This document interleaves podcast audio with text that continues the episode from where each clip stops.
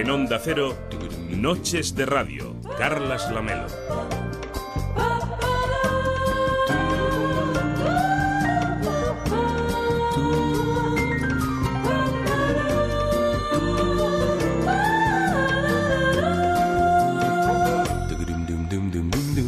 ¿Qué tal? Muy buenas noches. Hoy venía caminando por la Rambla y pensaba en el estrés, esa palabra maldita que dicen que es la pandemia del siglo XXI, honor que comparte, por cierto, con la obesidad. Ambas patologías, el estrés y la obesidad, son, claro, cosas que solo nos podemos permitir quienes vivimos en países ricos, porque lo de vivir estresado parece que es cosa de la vida postindustrial, urbana, ajetreada, sin tiempo para nada, con mil obligaciones sociales, personales, profesionales. Si lo nuestro es estrés, ¿Qué debían sentir quienes se sentían perseguidos por los nazis en la Segunda Guerra Mundial o los que vivían calculando el camino más corto al refugio antibombas en nuestra guerra civil? Y hace aún más tiempo, quienes podían perder la vida en cualquier contienda bélica o los que huían de la peste negra, ese enemigo invisible que se llevó por delante miles de vidas.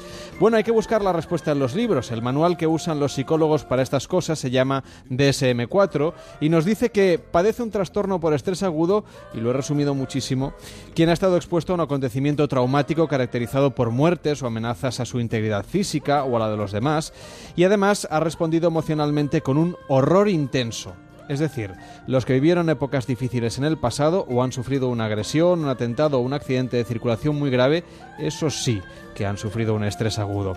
Nosotros, los que tenemos una vida más o menos plácida, aunque con muchas cosas que hacer, el estrés es menos agudo en este caso, según el DSM-4. Bien, además hay que añadir algunos efectos postraumáticos como la amnesia disociativa o el desapego, así que quizá lo que padece mucha gente es más bien ansiedad. Y aquí también, según el DSM-4, hay que sentir palpitaciones, elevación de la frecuencia cardíaca, sudoración, sensación de ahogo, náuseas y hasta un desmayo. Ya nos vamos acercando. Si hemos descartado estas dos afecciones, cuando andamos atareados hasta el límite y parece que el mundo se nos cae encima, puede que estemos agobiados que es un concepto menos técnico, no aparece en el DSM4, pero es mucho más versátil. A menudo el agobio viene porque nos gestionamos muy mal las emociones y en otras ocasiones porque tenemos a gente a nuestro alrededor que nos agobia y a veces que lo hace mucho. ¡Ay, hija mía, qué pena! Si tu padre levantara la cabeza. ¡Leo!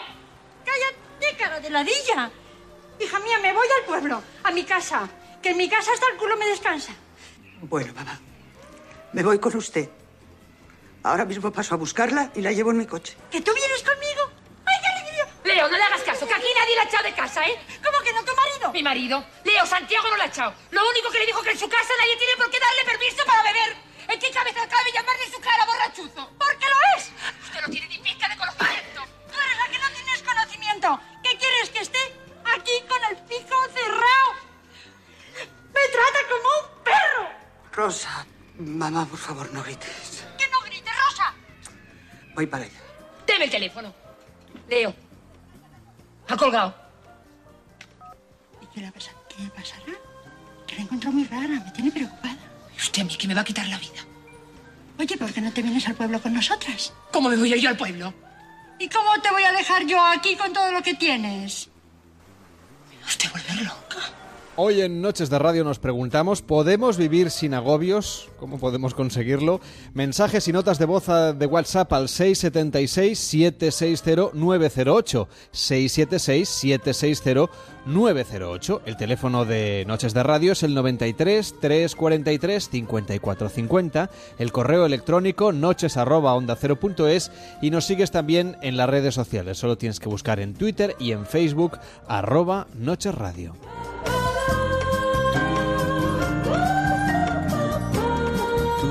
Cada noche en Onda Cero, Noches de Radio, con Carlas Lamelo.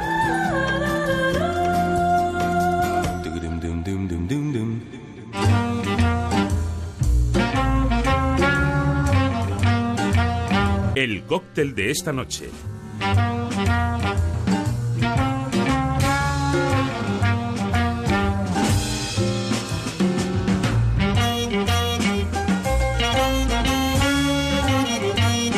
Con Alberto Pizarro, ¿qué tal Alberto? Muy buenas noches. Muy buenas noches.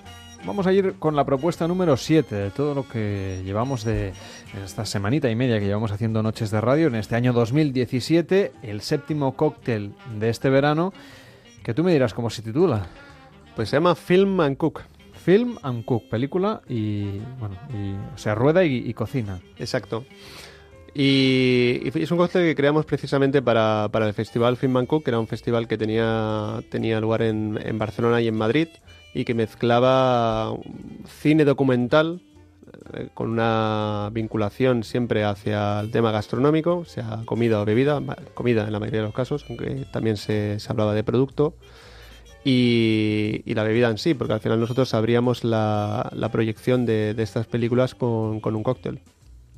¿Y cómo se hace un cóctel pensado en gastronomía, pero también pensando en el mundo cinematográfico? Pues nosotros nos tocó elaborar el cóctel para la película Como agua para chocolate, que... Debes tendrá chocolate. Eh, pues no, no tenía ¿No? chocolate. Vaya. De hecho, era demasiado obvio introducir el chocolate y lo, y lo descartamos. Lo que sí que utilizamos fue la, digamos, la ambientación mexicana de México de la, de la película para crear una versión de un cóctel mexicano muy conocido, además del margarita, que es eh, la paloma. ¿Y cómo es este cóctel Film Cook que lleva? ¿Y qué diferencias hay con la paloma? La paloma es simplemente, no simplemente, pero es un cóctel simple, por sencillo, el cual combina tequila con un refresco de, de pomelo, que, que en México es popular el refresco de pomelo. Vendría siendo nuestro gin tonic, pero en versión mexicana. Una versión mexicana del gin tonic.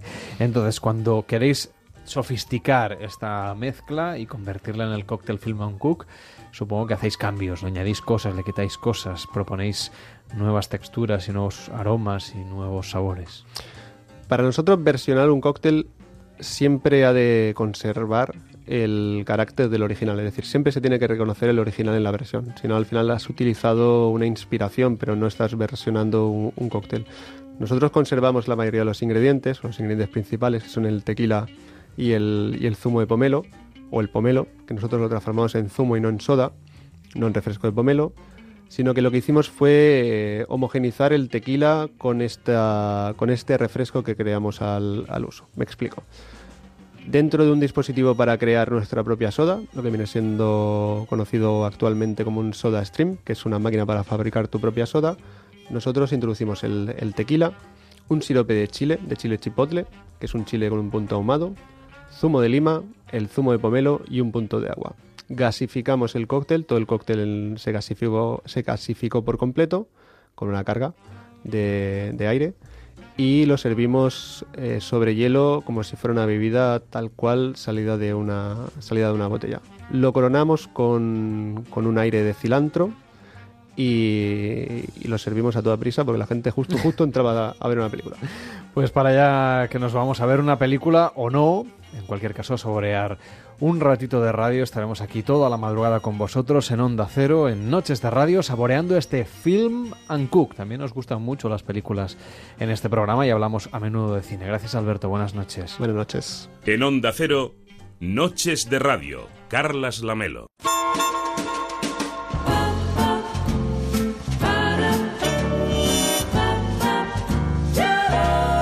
Participa en Noches de Radio. 93 343 5450.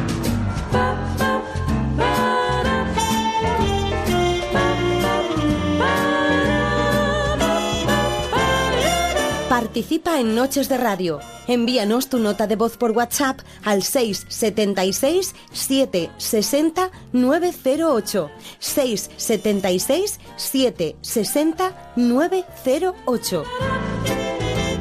Es la una de la madrugada y 15 minutos casi, las 12 y casi 15 minutos en Canarias, dice José Oriol a través de facebook.com barra Noche Radio. El agobio se puede amortiguar muchísimo si se toma conciencia del mismo tratándose si es necesario. Se trata de mentalizarse, de que los hechos no podemos cambiarlos, sí por contra completamente el cómo los vivimos. Ese es el kit de la cuestión nuestra mentalización, nos dice este oyente a través de las redes sociales. No sé si piensa lo mismo. Ciara Molina, ¿qué tal? Muy buenas noches. Hola, buenas noches. Que es psicóloga y autora del libro Emociones expresadas, emociones superadas. Hablábamos al principio del programa de lo que dice el DSM-4 sobre lo que es el estrés. Y yo que no soy psicólogo, no sé si he entendido bien, pero me ha dado un poco la sensación de que usamos muy a menudo esta palabra cuando en realidad no estamos estresados desde un punto de vista clínico. Bueno, ¿y qué diferencia del estrés? Hay diferentes clasificaciones. Una cosa es el euestrés, que es el estrés, digamos, más positivo, ese nerviosismo que nos activa para llevarnos a la acción. En ese sentido no tiene nada de, de malo, ¿no? Y después está la parte quizás más patológica, digamos, dentro del estrés, que es el distrés, que es el estrés ya que nos limita, pues porque los nervios están muy a flor de piel, que puede llegar a, causar ansiedad en niveles muy elevados, ¿no? Y en este caso sí que sería bastante más perjudicial. Entonces, en este caso, cuando tenemos una situación de estrés por un exceso de trabajo, de agobios, hay gente que lo que le pasa es que justo ahora, en la época de vacaciones, cuando deja de trabajar o cuando baja el ritmo o baja la guardia, es cuando le sale todo, dicen. Sí, tiene mucha relación esto con la ansiedad. Como yo le explico a mis pacientes que la ansiedad o el estrés es como una serpiente, digamos que se acerca a nosotros de forma sigilosa y no nos damos cuenta hasta que ya nos, nos limita, ¿no? La ansiedad tiene como memoria, digamos, mientras estamos en tensión no nos percatamos tanto de ella, puesto que es un mecanismo de alerta que necesitamos, ¿no? Para sobrevivir, pero cuando esa ansiedad ya se ha disparado muchísimo y nos, se, supone que nos tenemos que relajar, es cuando te recuerda toda la tensión emocional a la que le has sometido al cuerpo y, la mente, ¿no? Que sería esto que comentas que pasa en, en la época de vacaciones cuando hemos estado estresados emocionalmente previo a, ese descanso. Entonces, por ejemplo, esa serpiente de la que hablábamos, algún signo irá dando, aunque no lo interpretemos bien, aunque no lo escuchemos, para afinar el oído. ¿En qué tenemos que estar pendientes? Pues sobre todo uno de los síntomas, de los síntomas más clásicos es eh, la aceleración del pensamiento. Esos pensamientos que nos, no podemos controlar, eh, que son muy reiterativos, que acaban siendo negativos, sensación un poco de que nos falta el aire o sudoración, sensación un poquito de como de taquicardia, ¿no? De ir acelerado, ¿no? Serían los síntomas más comunes que lo asociamos generalmente al nerviosismo, pero que ya es una alerta de decir, que eh, pues se puede convertir en un problema, ¿no? Si eso es mantenido en el tiempo. Yo he leído en el DSM-4 justamente que todos estos síntomas es lo que se denomina la ansiedad. Eh, está muy vinculado el estrés y la ansiedad, pero ¿qué provoca qué? ¿El estrés provoca ansiedad? ¿La ansiedad de estrés es una cosa recíproca? ¿Son vasos comunicantes? La diferencia, la diferencia está en que el estrés siempre aparece cuando hay un estímulo o una causa que lo provoca, digamos, y la ansiedad no necesariamente tiene que haber ese estímulo. Por ejemplo, yo me puedo sentir ansiosa por una interpretación que hago de la situación. Y en el estrés siempre ha, pasado algo previamente, por ejemplo, pues algo que te dé miedo, que te provoca nerviosismo, ¿no? Es la única diferenciación, pero sintomáticamente son muy similares. También podemos tener ansiedad positiva, supongo, cuando esperamos una buena noticia. Bueno, la, la, ansiedad, como yo digo, no es negativa en sí. Ansiedad y miedo son lo mismo. La llamamos de diferente manera, pero al final. O sea, la ansiedad es, en realidad miedo. Sí, es el miedo, pero como más estereotipado, digamos. Pero en realidad es un mecanismo de alerta que utiliza nuestra mente para advertirnos de que estamos ante un peligro, ¿no? O lo que creemos nosotros que es un peligro nosotros eh, psicológicamente utilizamos más el término ansiedad cuando el peligro no es real, pero eh, en realidad ansiedad sentimos todos. Y hablaríamos de ansiedad patológica en todo caso, para diferenciarla del miedo. En tu libro, Emociones expresadas, emociones superadas, lo que hablas es de la importancia, entre otras muchas cosas, que tiene el ser conscientes, como nos decía José Oriol, el oyente, de lo que nos pasa y que se lo contemos a los demás o, por ejemplo, un terapeuta? ¿Por qué nos cuesta tanto expresar lo que nos pasa? Es una cuestión más cultural, ¿no? No nos han educado a gestionar las emociones. Hemos tenido una educación más curricular, más racional, y la parte emocional ha estado un poquito olvidada, ¿no? Entonces, las emociones positivas, por decirlo así, aunque todas son positivas porque son necesarias para adaptarnos al medio, digamos, las que nos producen mayor satisfacción son muy fáciles de mostrar, ¿no? Pero culturalmente se ha reprimido mucho las de connotación más desagradable, ¿no? Típicos expresiones de llorar es de niñas, o no llores que, que no te, que te pones feo, ese, ese tipo de expresiones ¿no? que siempre han reprimido la parte más desagradable de las emociones. Y al final es una huella que vamos arrastrando a lo largo de que vamos creciendo, ¿no? Piensa que el carácter y la personalidad se forja cuando somos niños y se demuestra, digamos, en la etapa adulta. Hoy en día esto está empezando a cambiar en las escuelas, pero todavía queda mucho camino que recorrer. Habrá mucha gente que nos escuchará y pensará, bueno, en realidad yo sí que siento muchas veces, en muchas ocasiones, que estoy desbordado, desbordada, que la situación o las circunstancias me superan. ¿Cómo abordar esta situación? Pues lo primero es que hay que restarle, eh, digamos, poder a la tensión emocional. Antes hablábamos de ansiedad, ¿no? Por ejemplo, si yo quedo con una chica o un chico por primera vez en una cita y soy una persona ansiosa, si yo quiero que no se dé cuenta, voy a estar todo el rato nerviosa, ¿no? En esa cita, pues porque no vea que estoy preocupada, que estoy sudando, se va a dar cuenta que no estoy en, lo que tengo que estar.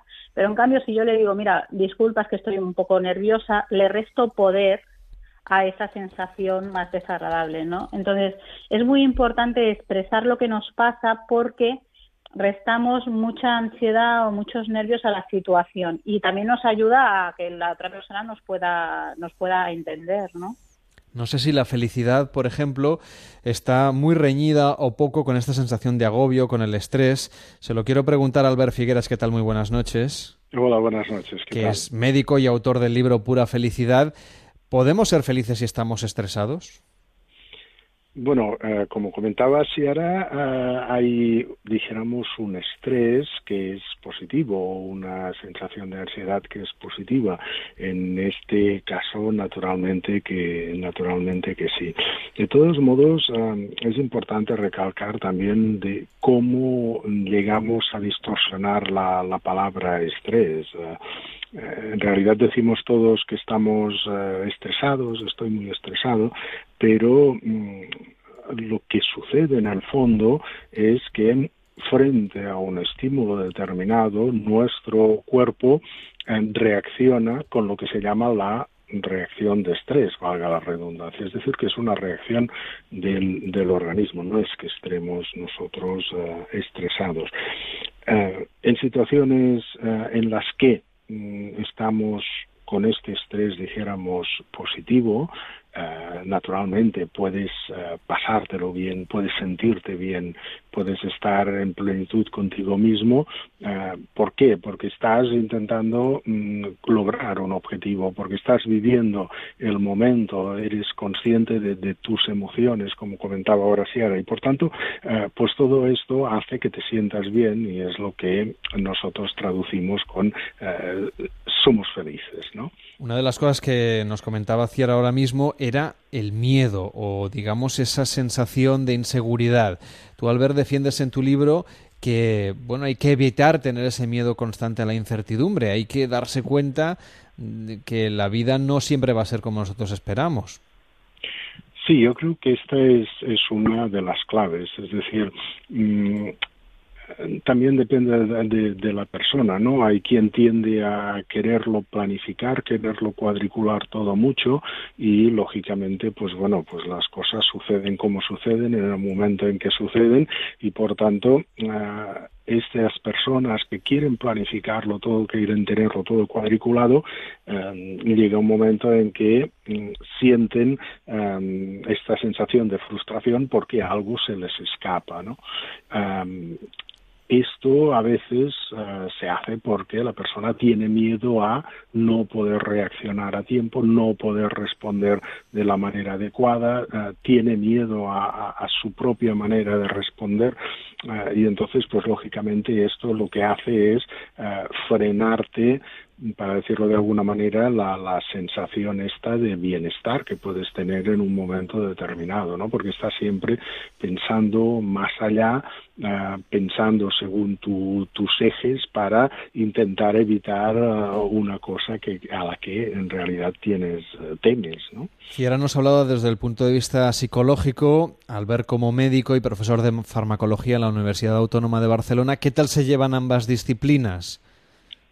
Eh, a ver. Um, y, y Ciara.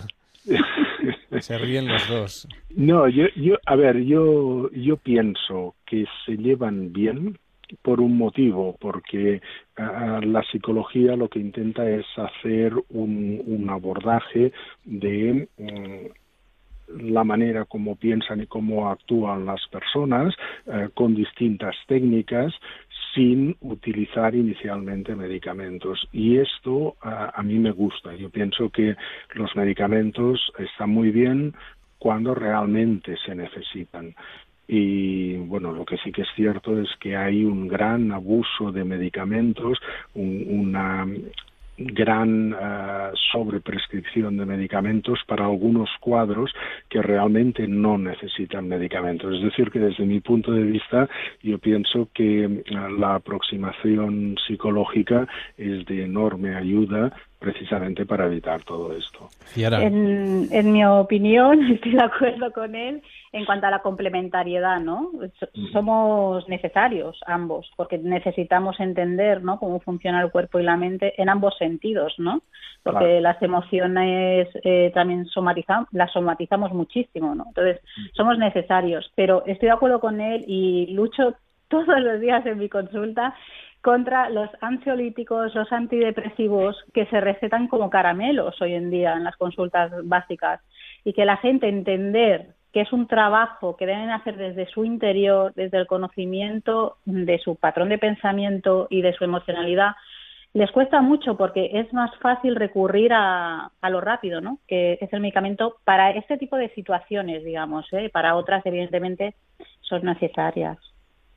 Eh, doctor, eh, si pensamos, por ejemplo, en lo que sería el concepto mismo del agobio, que es la palabra no técnica que hemos querido utilizar esta noche en el programa, para no centrarnos en un cuadro clínico que requiere de un diagnóstico, cuando nos encontramos en esta situación, ¿qué es lo que ocurre en nuestro cerebro desde un punto de vista más físico, más biológico eh, y cómo actúan también los fármacos en esta condición a la hora de evaluar los riesgos que, de la situación que estamos viviendo, cuando nos planteamos que quizá no somos felices porque tenemos un exceso de estímulos externos que nos resultan perjudiciales. ¿Qué es lo que pasa dentro de nosotros para sentir este agobio que es tan intenso y que a veces puede conducir a estados depresivos, que puede conducir a esa ansiedad, que puede conducir a estados o cuadros clínicos de estrés? a ver, yo, creo que en realidad es una dijéramos, situación que se alarga, que se cronifica, eh, pero que es, eh, bueno, semejante a, cuando se describió la reacción esta de estrés. La reacción esta de estrés, la descripción original, eh, lo que explicaba es, mira, el estrés es lo que sucede cuando alguien está caminando por la sabana y de golpe y porrazo ve un león que, le viene a perseguir, ¿no? Entonces, ¿qué es lo que hacemos? Bueno, lo que hacemos es, primero tenemos miedo, eh, y por instinto de supervivencia, pues o intentamos huir o intentamos luchar.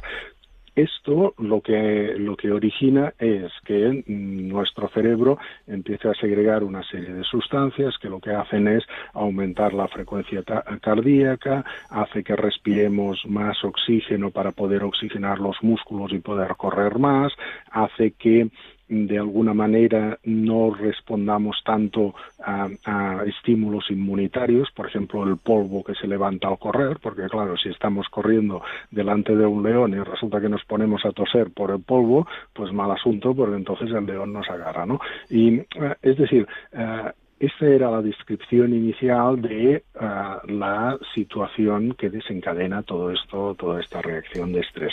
Esto, el problema es que, mm, dijéramos, en las situaciones está en, ideal en la sabana, pues bueno, pues ah, el león se cansa o tú te metes en tu casa y entonces pues pasa el peligro y el cuerpo descansa y vuelve a la normalidad. Es decir, todas aquella, aquellas sustancias que aumentan la presión arterial, etcétera, etcétera, vuelven a su ritmo normal.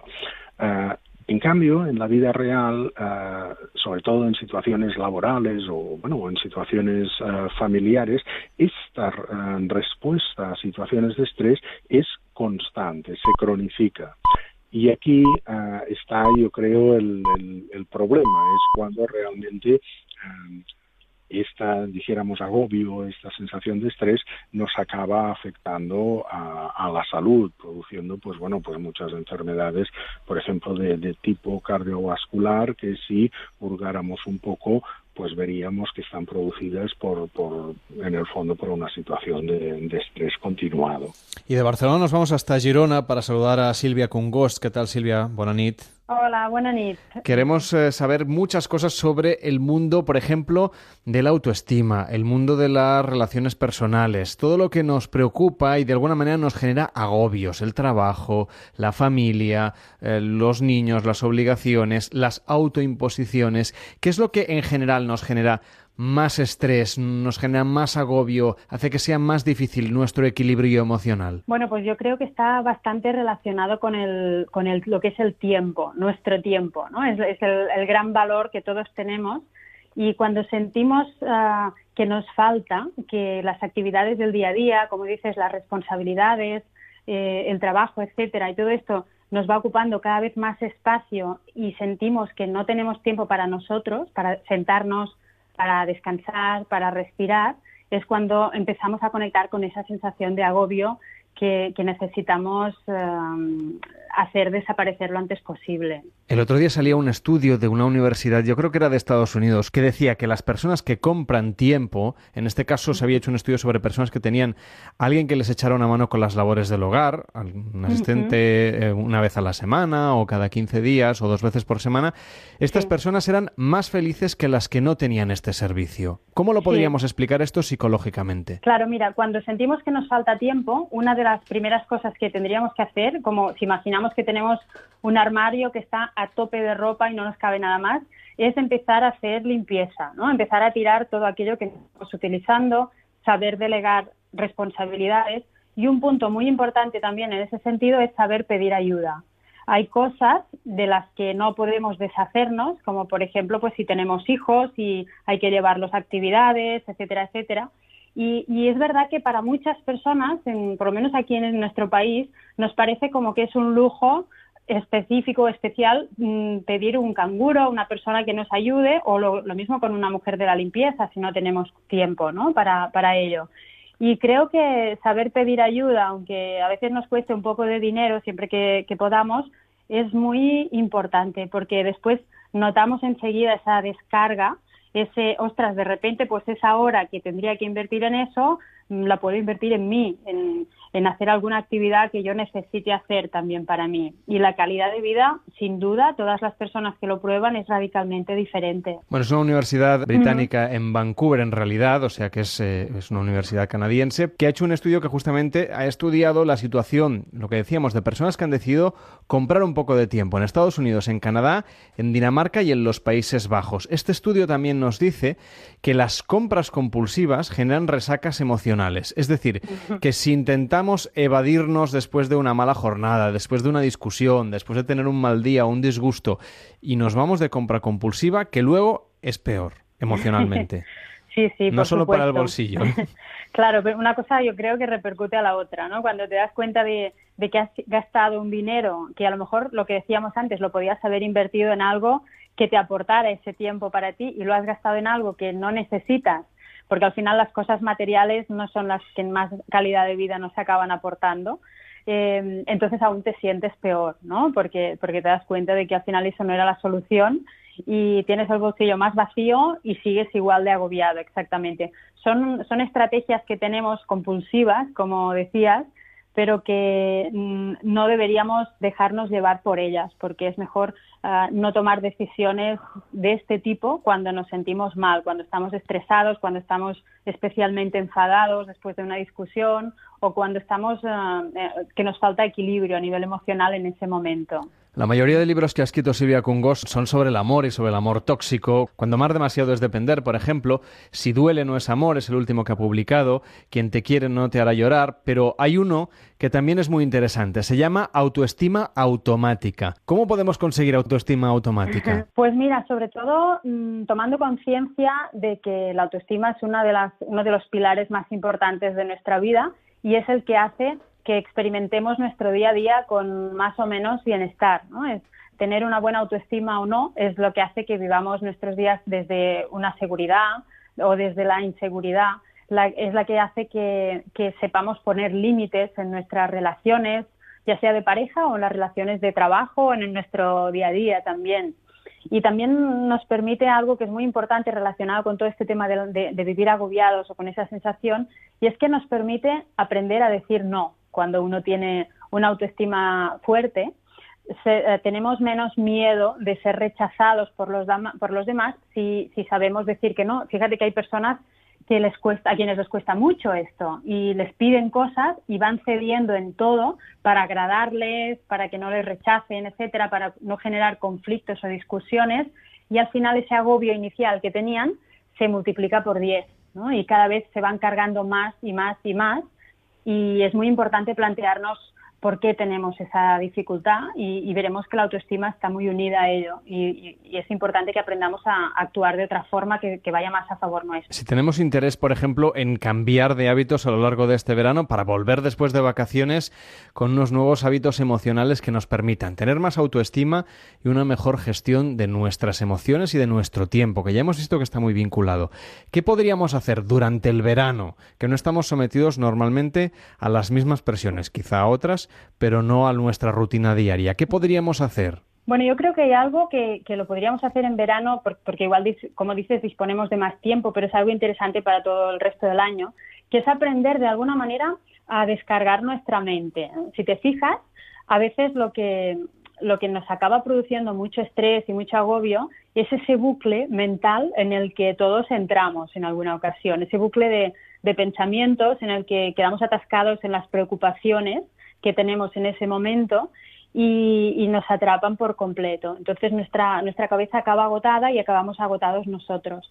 Mm, aprender, por ejemplo, a cambiar las actividades ah, que realizamos a nivel intelectual, por ejemplo, si somos personas que durante el año estamos mucho tiempo delante del ordenador o con el móvil, pues ah, introducir pequeñas actividades mm, de manera gradual que, sean radicalmente diferentes. Por ejemplo, pues encontrar placer en cocinar o en cuidar un jardín o, por ejemplo, dedicar unos minutos a entrar en contacto con la naturaleza, ir a caminar pues eh, en un parque, si vivimos en la ciudad o en la montaña, si estamos en un pueblo.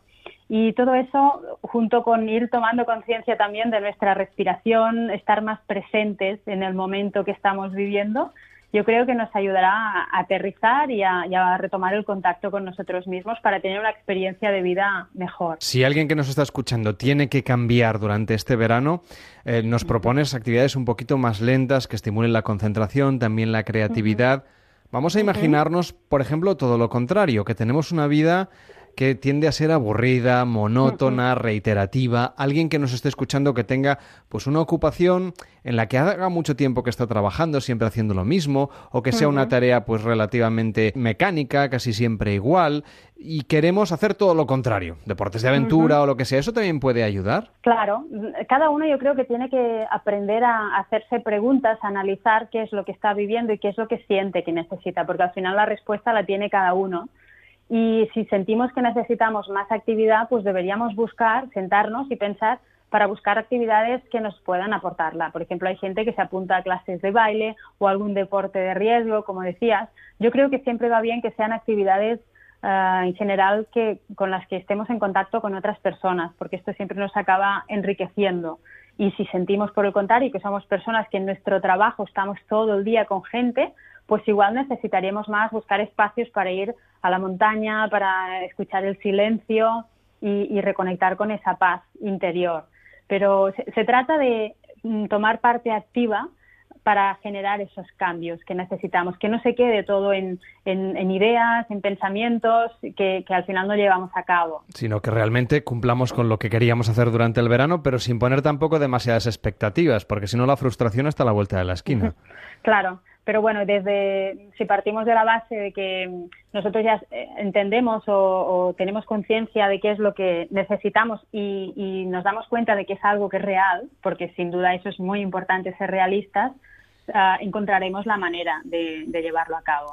No sé por qué nos cuesta tanto lo de pedir ayuda, por ejemplo, cuando tenemos ese exceso de cosas que hacer, Ciara. ¿Podemos explicarle a la gente eh, algún consejo más, además de los que nos acaba de dar ahora mismo Silvia, sobre cómo reconducir esta situación para quien le cuesta pedir ese SOS? Bueno, yo mm, no quería intervenir hasta ahora, pero no, estoy muy de acuerdo con, con el estudio este, porque muchas veces las personas que compran tiempo, como dice el estudio, ¿no? Eh, vale, pondrán a una persona para limpiar o para tal, pero son personas que van a un nivel de estrés quizás tal que buscarán otras alternativas para ocupar su tiempo en otras cosas, ¿no? Para mí sería mucho más interesante el eh, tener un orden de prioridad sobre las cosas que tiene que llevar a cabo y ir abordando las cosas de una en una, que ayudaría a aumentar la autoestima, ¿no? Y no tanto delegar en otras personas, porque al final no acabas solucionando el problema que tienes, ¿no? Que es la gestión del tiempo. Entonces, bueno, es relativo, dependerá siempre de cada persona, ¿no? Sí, no, es, no es, una solución mágica tampoco, ¿eh? Claro, dependerá del estilo de vida de la persona, del motivo por el cual busca la ayuda, ¿no? Te lo pongo un ejemplo, por ejemplo, de los empresarios, ¿no? Que a veces dedican tantísimo tiempo y luego en realidad es que no saben disfrutarlo y no tanto es que no dispongan, ¿no? O no establezcan un orden de prioridad respecto a su día a día. también nos podemos convertir en, en auténticos adictos al trabajo, ¿no? Totalmente, sí. Fantástico, ha sido interesantísimo abordar esta cuestión con personas tan interesantes como Silvia Cungos, como Sierra Molina, que es autora de Emociones Expresadas, Emociones Superadas. Gracias por estar con nosotros. Buenas noches, Sierra. Gracias, buenas noches. Y con el doctor Albert Figueras, que es médico y autor de Pura Felicidad. Que vaya muy bien. Muy buenas noches. Gracias, buenas noches. Bueno, como estamos a 3 de julio ya oficialmente y dejamos atrás este día 2 de julio eh, de agosto, perdón, nos queda por delante todo el mes de agosto para cambiar nuestro estilo de vida y volver después de las vacaciones con un montón de, de ideas nuevas y también con un montón de propuestas como estas para superar nuestras cuestiones emocionales. Como decíamos, ya es 3 de agosto, hemos dejado atrás el día 2, un día que tiene esta banda sonora.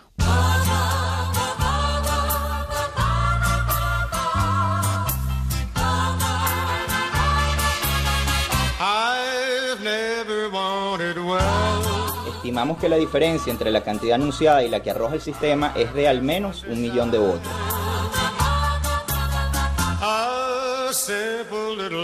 Se instalará y tomará la dirección política y de gobierno de este proceso revolucionario.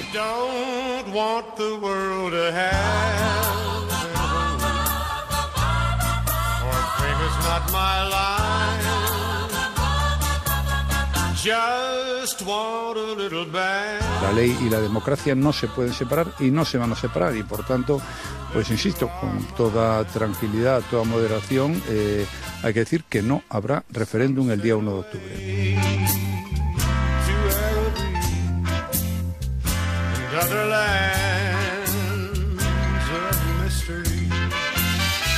Speaking English wouldn't be a part of our immigration systems would be actually very ahistorical. Secondly, I don't want to get off into a whole thing about history here, but the Statue of Liberty is a symbol of liberty enlightening the world. It's a symbol of American liberty lighting the world. The end of time,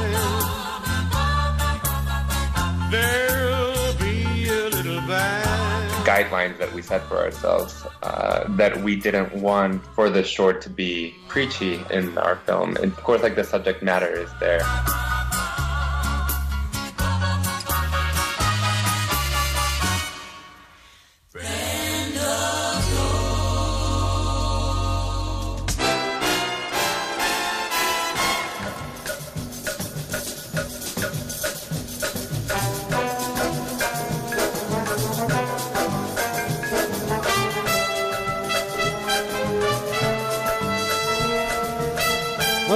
Muchas cosas que contar aquí en Noches de Radio, mensajes que nos llegan a través de las redes sociales y que nos hacen, por qué no decirlo, muchísima ilusión, lo que nos mandan los oyentes. ¿Qué tal David Sarvalló? ¿Cómo estás? Muy buenas noches. Buenas noches. Frankie dice, estoy deseando que llegue la una de la madrugada, siempre para escuchar a Carlas Lamelo. Jo, que verano nos da. Y tenemos también mensaje que nos llegaba desde el sur, que lo tenía por aquí eh, escogido. ¿Cómo Bueno, lo sabes que te lo voy a llega contar. por el sur? ¿Vas con una brújula o cómo va porque, eso? porque nos lo decía el Ah, oyente, bien. pero ahora lo he perdido. Bueno, Bien. en cualquier caso, que estamos en, en facebook.com barra Noche Radio para que nos cuentes tus historias y para que nos digas también qué es lo que opinas, por ejemplo, sobre cualquier cuestión de actualidad, incluida la actualidad digital con Nacho Encinas. ¿Qué tal? Muy buenas noches. Buenas noches, muy bien. Que se encarga de encontrar a los eh, youtubers, bloggers, influyentes digitales, instagramers y toda esta fauna y flora de lo, de lo internet para darlos a conocer aquí en el programa. No sé hoy si no nos vamos a hablar de moda, no nos Un- vas a si quieres, incluso un poquito se puede pronunciar Sí, en también. todo. Porque No, hablamos- porque puede hablar un poco de todo todo, todo, todo, invitada, todo. ¿eh? Exactamente, porque hablamos con, de un medio digital que se llama Hay una lesbiana en mi sopa y aquí pues abarcan todo tipo de temas pues, que tiene que ver no con lesbianas y con sopas literalmente, sino pues con entretenimiento, con la, la música, con la cultura, con el anime. Tienen también un foro, hay columnas de opinión, hay de todo en, en esta, en esta web. Hay una, hay una lesbiana en mi sopa.com. Bueno, ¿y quién está detrás de hay una lesbiana en misopa.com? Pues Sara Romero, que es su, su directora actual. Buenas noches, Sara. Hola, ¿qué tal? ¿Cómo estáis? A ver, Sara, cuéntanos, ¿qué es lo que va a encontrar eh, cualquier lector, cualquier internauta si entra en hay una lesbiana en misopa.com? Pues sobre todo actualidad y diversión. Eh, Es una web que está principalmente enfocada, eh, como no puede ser de otra manera, hacia mujeres lesbianas, bisexuales y, bueno, componentes de, de LGTBI, ¿no? Pero bueno, en realidad, de cualquiera que le guste una serie, que quiera encontrar un enfoque diferente sobre alguna serie que le guste, que esté viendo, tenemos análisis, tenemos opinión y, bueno, pues tenemos cosas muy divertidas, la verdad. Hoy se ha hecho bastante viral en las redes sociales en España un cortometraje animado sobre el colectivo LGTB. En este caso concreto eran son dos chicos eh, Mm. que, que se ha convertido también en bueno en noticia porque ha conseguido no solamente la financiación para hacerlo posible, sino una gran viralización a nivel global. De hecho, cuando escuchábamos la BSO del día, la banda sonora del día, el último corte que era en inglés era de uno de sus creadores. Eh, no sé eh, si has podido ver el vídeo y qué te ha parecido. No, no he tenido la oportunidad. He ido siguiendo estos días cómo iba el crowdfunding y todo esto. Y bueno, pues como no puede ser de otra manera, me parece súper positivo que haya cortos eh, animados, como es este caso, y, no animados, vamos, con actores que visibilicen pues realidades que están ahí y que muchas veces pues quedan obviadas, ¿no? Y ocultas por, por otras cosas. Mm. En parte, pues al ser animado también es un poquito que incita, no sé, a los niños para que lo vean y creo que para aprender, ¿no? Para esa normalización que se dice, para esa visibilización por lo menos, para que todos desde pequeñitos pues veamos lo que es lo que creemos que es normal y, y lo que no. Esta propuesta pues a nosotros personalmente nos gusta y por eso queríamos comentarlo. En la web sois más de 10 redactoras, por lo que sabemos, tenéis 4 o 5 años ya más o menos ahí en la web, en la red. Eh, ¿Qué temas son los que más os gusta hablar o lo que más la gente os pide? Eh, bueno, lo que más le gusta a la gente son esos los cotilleos. Pero eso es tendencia ya. Claro. Bueno, pues cuéntanoslo, qué cotilleos le interesan a la gente. Claro, los cotilleos, eh, los amoríos, ¿no? Los amoríos de actrices, de personas conocidas. Pero bueno, eh, de lo que más sacamos, porque también es lo que más nos gusta a nosotras y sobre todo escribimos de lo que nos gusta, eh, pues son películas, eh, libros y televisión. Es lo que más, lo que más escribimos a diario. Mm. Y en este caso, por ejemplo, si, si nosotros estamos eh, eh, encontrando, por ejemplo, contenidos de todo tipo dentro de, de este portal, no sé si funciona más el cine, la música, la literatura, el mundo del cómic, la televisión. Claro, la televisión, solamente por el alcance que suele tener, imagino que llega a muchísima gente. ¿Hay programas de televisión, no sé, que gusten más al colectivo de lesbianas que otros? Eh, sobre todo, la- claro, suelen gustar más eh, las series que, que tienen personajes lésbicos. Por ejemplo, va- Eh, nuestra favorita y nuestro, o sea, lo- de lo que más escribimos, de la serie que seguro hemos escrito más, es Orange is the New Black. Es una serie de Netflix que no sé si la conocéis, va sobre pues, un- Sí, sí. una prisión, ¿no? Es una prisión femenina. Y claro, el, el- al final las actrices son, el reparto es tan coral y las historias son tan que siempre encuentras una que te, que te guste, no con la que te puedas sentir más identificada con lo que está contando, que al final es, eh, bueno, es la que más gusta, claro. Mm. además de esta, ¿hay otra alguna otra serie que tenga un interés eh, especial para, para vosotras? La, bueno, la última, la última, el último gran estreno, ¿no? Del que hemos hablado en la web es Gypsy, que también viene de la mano de Netflix y que, claro, cuenta con Naomi Watts como protagonista, que al final no deja de ser una actriz que tiene un Oscar. Entonces, el alcance que tiene esta producción, eh, bueno, es muy importante. Se habla muchas veces, incluso dentro del colectivo LGTBI, que ah, incluso ahí hay una cierta presencia superior de los gays respecto de las lesbianas. Es decir, que, que hay lo- los gays, por el hecho justamente de ser hombres, probablemente, que, que están tienen una posición social y sobre todo mediática más fácil. No sé qué opinión te merece este tipo de análisis. Bueno, eh, se lo tienes que mirar un poco en, bueno, en la televisión española, ¿no? Eh, tenemos varias, varios presentadores, ¿no? Que son abiertamente gays. Sin embargo, encontrar mujeres que, que cuenten que son lesbianas, que son bisexuales, que tienen pareja, eh, cuesta muchísimo más. Siempre, si tú le preguntas, por ejemplo, pasas el filtro de tu abuela, ¿no? Es un filtro que yo uso mucho, es preguntarle a tu abuela si conoce a algún hombre homosexual. Siempre te dice alguno. Sin embargo, con las mujeres no pasa tanto. Claro, entonces, eh, al final es una falta de Pero es una visibilidad do- doble discriminación en este caso. Sí, por supuesto. Tenemos, claro, la, la primera discriminación, que es obviamente por ser mujeres y además eh, no somos heterosexuales, con, de- con lo cual, pues bueno, ahí hay un, un impedimento más, ¿no? ¿Y, qué, y qué crees que debería pasar para que bueno esta situación, digamos, fuera más normalizada?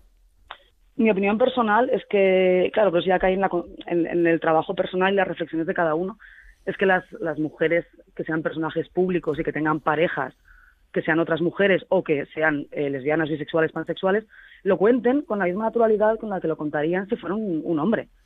Al final, la falta de referentes es lo que hace que, a la gente le cueste más entender qué es una mujer lesbiana, porque claro, si tú tienes acceso a internet, pues sí, pues alguna te encontrarás, pero eh, claro, no- la experiencia personal no, no, no, no nos podemos pasar solo en ella.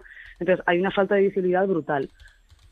Y vuestro medio de comunicación, eh, hay una lesbianamisopa.com, eh, ¿creéis que ayuda a ciertas personas o que, no sé si a salir del armario o cuál sería la expresión correcta, pero eh, apoya en este tipo de, sentidos, a este tipo de, pues, pues de avances, que poquito a poco pues la gente se anime a, ser libre sin ningún tipo de, privacidad, ¿no? Que, poder ser uno más realmente. Hmm. Pues eh, recibimos, no voy a decir a diario, pero muy frecuentemente, muchos correos de chicas que nos cuentan que son el primer contacto que tienen con, con realidades lésbicas, con series lésbicas, que no lo tienen muy claro, pero han buscado en internet, nos han encontrado y, bueno, parece que van teniendo una idea más clara. Y en ese sentido sí creo que, ayudamos, ¿no? A, bueno, a que la gente se dé cuenta de que no solo hay personas heterosexuales allá afuera, ¿no? Sino que hay, pues hay un abanico muchísimo más amplio. En la web tenéis un montón de contenidos también de cocina. Aquí imagino que, bueno, son recetas que cualquiera puede cocinar en casa, ¿no? Absolutamente. claro, es que lo que pasa, por ejemplo, con la sección de cocina es que, claro, esto lo, lo- digo yo mucho y, bueno, si a mí como mujer lesbiana me interesa un tema, ¿por qué no a otra mujer lesbiana le puede interesar? Entonces, claro, la cocina a mí me gusta mucho. Entonces, pues creemos que, que una sección de cocina pues quedaría muy bien, porque además a la gente pues le gusta cocinar, claro, le gusta comer bien. Y bueno, es un contenido como cualquier otro, no es específicamente lésbico, pues que, claro, la web tampoco es específicamente lésbica, ¿sabes? En este caso, por ejemplo, para las personas que nos estén escuchando y que quieran encontrar alguna receta curiosa, la que tenga más éxito de las que tienes, Eh, pues tenemos unos cócteles para el día de San Valentín que la verdad que nos funcionaron queda un muy poco bien. lejos, pero bueno, el cóctel nos lo podemos tomar igual. Bueno, pero San Valentín es todos los días, ¿no? Debería, debería ser. debería, debería. Oye, Sí, sí, cuéntanos, porque yo lo he descubierto en tu web, lo he intuido más bien, lo de la cocina con un toque croqueta y lo de la croqueta que está pendiente, eh, está- aparece por ahí. Yo quiero, quiero creer que sé por dónde va, pero no, desde luego no estaba familiarizado con el concepto. Sí, no, se Nos lo cuentas. eso, claro, sí. Eh, mira, pues te cuento, eh, la web la crearon cuatro, cuatro amigas, ¿no? Y esto es una, es una broma privada que al final se ha hecho, se ha hecho mucho más grande de lo que podían imaginar en, en un primer momento. Y es que, bueno, en un fin de semana querían hablar con una de ellas, ¿no? En plan, ¿dónde estará? ¿Dónde estará? Sabían perfectamente que estaba con otra chica, ¿no? Y, pero ¿dónde estará? Que no coge el teléfono y al final la contestación que les dio es, no, me he pegado el fin de semana haciendo la croqueta. Y es como, sí, la croqueta. Entonces al final eso se ha quedado como croquetear, croqueta y bueno, es una, es una broma graciosa que, que al final se ha, se extendido. Pero es vuestra, o se ha extendido al nuestra, colectivo eh, de lesbianas de España, por ejemplo. Es nuestra, pero yo estoy segura, segura, vamos, es que lo Que se estoy usa. seguro, Es que se usa. ya. De hecho, hay, un, hay una entrada en Word Reference que hay una chica que no habla español y pregunta que qué es croqueta. ¿sabes? y le contestan con eso. Eso, es- eso está muy bien. Pobre, a lo mejor lo que se refería es a las croquetas mm, rebozadas, digamos. No, no, no, no, porque lo he visto en esta web y no lo entiendo bien. Y es como, ah, Pobre, pobre. Tiene que pasar también el filtro de las abuelas, a ver si dice croqueta, concreta o a ver cómo, cómo lo diría la abuela suya. Sara, una cosita, hemos estado discutiendo tu Twitter y además que pones que escribes en Hay una lesbiana en mi sopa y que la diriges, eh, pones algo así como que solo me queda reírme ante esta situación tan heavy que me está tocando vivir.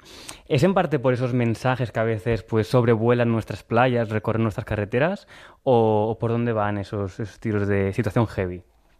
Sí, no, situaciones heavy en mi vida y en la de todo el mundo hay, hay muchísimas, ¿no? Pero sí que a veces, con respecto al trabajo que hacemos en la web, eh, nos encontramos con situaciones que son muy desagradables. Eh, abrir la bandeja de correo y encontrarte con insultos, encontrarte con amenazas, encontrarte con cosas que no entendemos muy bien en qué momento alguien se pone delante del ordenador y es capaz de soltar tanto odio, ¿no? Como para mandar un mail a unas personas que no conoce, pero con la sola intención de herir. Eh, lo mismo con las avionetas y los autobuses. Eh, cuando tú haces algo con la única intención de herir y de hacer sentir mal a la gente, bueno, deberías replanteártelo. Quizá no estés llevando tu vida por el camino correcto. Lo de Julems, yo por volver otra vez a lo, a lo que tenemos por aquí en, eh, en el portal, que realmente está muy bien. Me ha llamado mucho la atención lo de las playlists de música de Spotify. Nosotros tenemos la del programa para que los oyentes escuchen las canciones que a veces suenan aquí en el programa, pero ¿qué, selección musical? ¿Cuál es el criterio? Vuelvo a lo de las series. ¿Hay- ¿Existe música para lesbianas o especialmente sensible con esta cuestión? Sí, eh, desde el mismo momento, o sea, no todas las playlists que tenemos son eminentemente lésbicas, ¿no? Pero tenemos muchas que el criterio es que la compositora, la cantora, eh, la cantante, perdón, es lesbiana y la canción, el mensaje que, que manda es a otra mujer. Con lo cual sí que es mucho más sencillo, ¿no? En este caso sentirte identificada con el mensaje de la canción.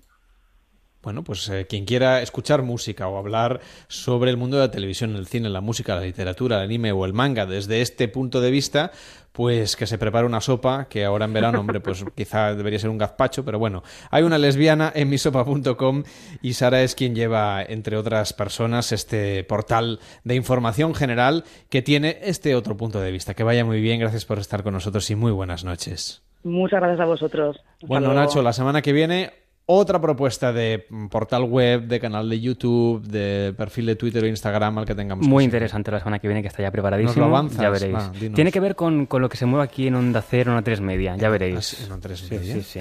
El polvo no puede ser porque está muy limpio todo. No, Eso no se mueve, nada. que se mueve, ¿no? Los, los hilos que se mueven en las redes y demás. Ya veremos a ver eh, qué hay detrás de los Ah, community ahora me lo managers. y esas- no me Ahora estoy acuerdo.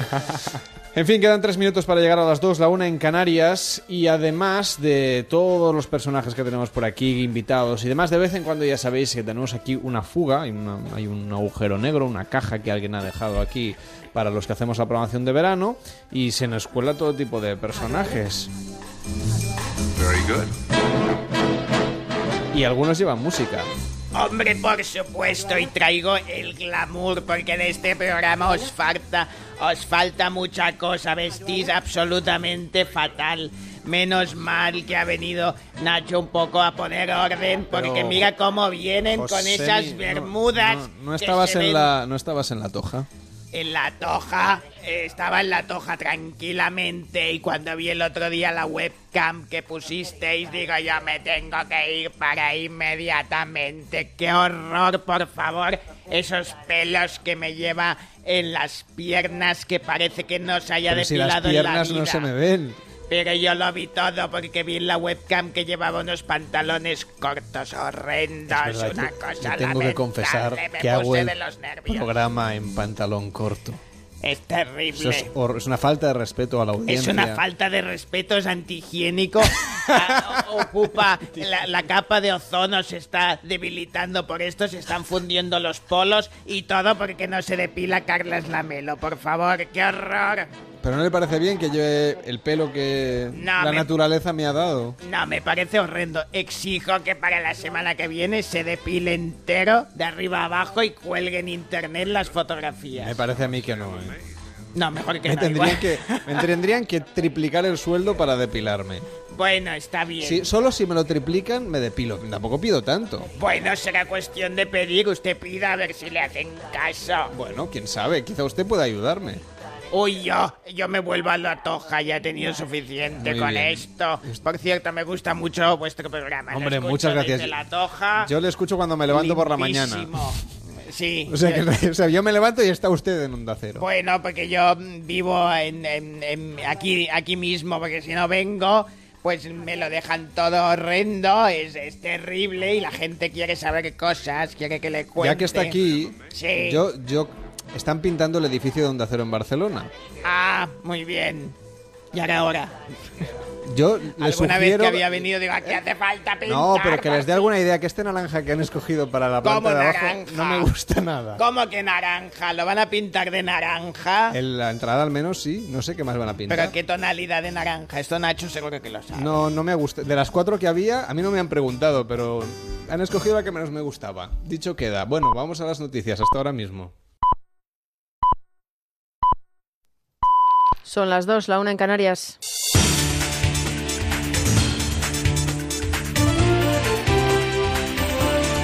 Noticias en Onda Cero. Buenas noches. La Guardia Nacional Bolivariana de Venezuela acaba de tomar el salón elíptico del Palacio Federal Legislativo, la sede del Parlamento de mayoría opositora. Es el lugar en el que se prevé que este jueves se instaure la nueva Asamblea Nacional Constituyente, impulsada por el presidente Maduro y elegida el domingo. El régimen ha llamado a una gran marcha mañana para precisamente acudir a ese acto, mientras el Parlamento va a pedir una auditoría a la empresa Smartmatic después de su denuncia de manipulación en los resultados de las elecciones de esa Asamblea. La oposición también ha convocado una manifestación y va a pedir a la Fiscalía que investigue lo que consideran un fraude. La empresa responsable del recuento de los votos asegura que la cifra real es menor en al menos un millón de votantes a los ocho de los que habló el régimen de Maduro. La Unión Europea insiste en que no reconocerá la Asamblea Nacional Constituyente y avisa de que tomarán medidas si se sigue mi- minando la democracia en el país caribeño. Federica Mogherini es su alta representante de política exterior.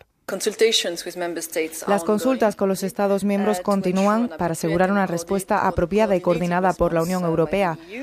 Obviamente, el amplio rango de posibles acciones está siendo discutido. Nuestra prioridad es ayudar al pueblo venezolano y reducir la escalada de tensión. Y el presidente brasileño Michel Temer ha conseguido esta noche el respaldo de la Cámara de Diputados para bloquear una acusación de corrupción en su contra por presuntamente sobornos que podrían haberle llevado a un juicio político ante el Tribunal Supremo. La oposición no ha conseguido las dos terceras partes necesarias para seguir adelante con el caso. Temer se salva así de una suspensión de 180 días como presidente de Brasil y del proceso judicial que había pedido la Fiscalía. Con 159 votos a favor, una abstención y 12 ausencias, la base oficialista ha impedido que la oposición alcance en el Pleno de la Cámara de los Diputados los 342 votos necesarios para autorizar al Supremo a darle curso al proceso contra el mandatario. Ahora la denuncia será archivada y solo podrá retomarse cuando entregue el poder el 1 de enero de 2019. La oposición ha defendido así su postura ante, antes de la votación. El pueblo brasileño no soporta más la forma en la que se hace política en este país, porque esta política está siendo hecha en beneficio de muy pocos. Aquí se vota muchas veces para mantener privilegios, privilegios que están claramente alejados del pueblo brasileño. claramente ditos ao povo brasileiro. Y en nuestro país, el tirón de la temporada de verano impulsa el empleo. El mes de julio deja casi 27.000 parados menos y se han creado 56.000 puestos de trabajo. Pese a que los datos son positivos, es la menor caída del paro en el séptimo mes del año desde 2009. Cataluña es la comunidad que lidera la creación de empleo con casi 24.000 afiliados a la Seguridad Social, seguida de Galicia, Valencia y Baleares. Madrid es la que más empleo destruye, seguida de Andalucía. Para la patronal Jordi García Viña, los datos de julio suponen una evolución positiva, algo que no comparte desde Comisiones Obreras Lola Santillana. Los datos son muy positivos porque lo que marcan claramente es la evolución que está teniendo el mercado de trabajo. Diga lo que diga el gobierno, el empleo no sale de la crisis y los trabajadores y trabajadoras no notan la recuperación que están vendiendo. Más de un 40% de los casos de daño renal agudo son producidos por la toxicidad de medicamentos contra el cáncer, el SIDA o infecciones graves. Ahora investigadores españoles han hallado una molécula completamente inocua capaz de frenar su progresión sin interferir en la efectividad de esos tratamientos. Asunción Salvador. Lo que hace la cilastatina es acotar el daño renal y frenar su expansión sin restar eficacia a otros fármacos. Un importante paso adelante en la lucha contra dolencias graves que evita complicaciones futuras al enfermo.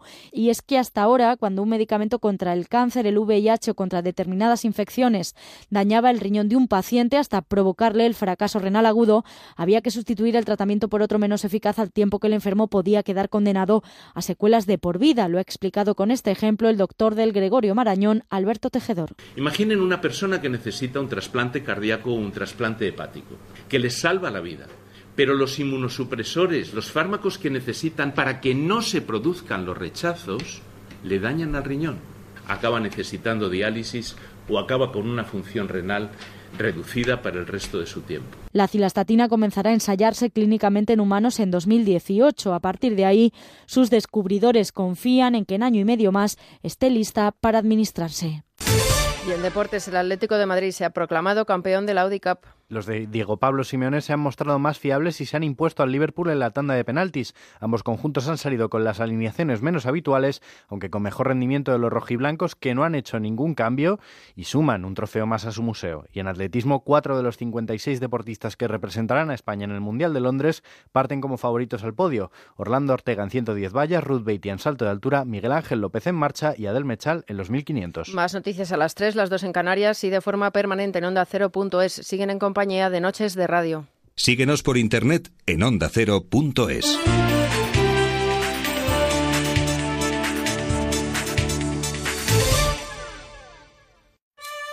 Les invito a empezar el fin de semana haciendo un alto en el camino en Onda Cero. Un programa de actualidad con entrevistas y opiniones, con historias de madres y padres coraje, de peregrinos, de personas que ven la vida de otra manera y de mujeres pioneras. Y a mí me llegó la noticia de que se reunían las enfermeras con pacientes que estaban recibiendo en ese momento el tratamiento oncológico con cáncer de mama a escuchar nuestras entrevistas de radio. Por terceras personas me llegaban mensajes que fenomenal, que cómo estaba ayudándoles. Un alto en el camino. Susana Pedreira, sábados y domingos a las 8 de la mañana.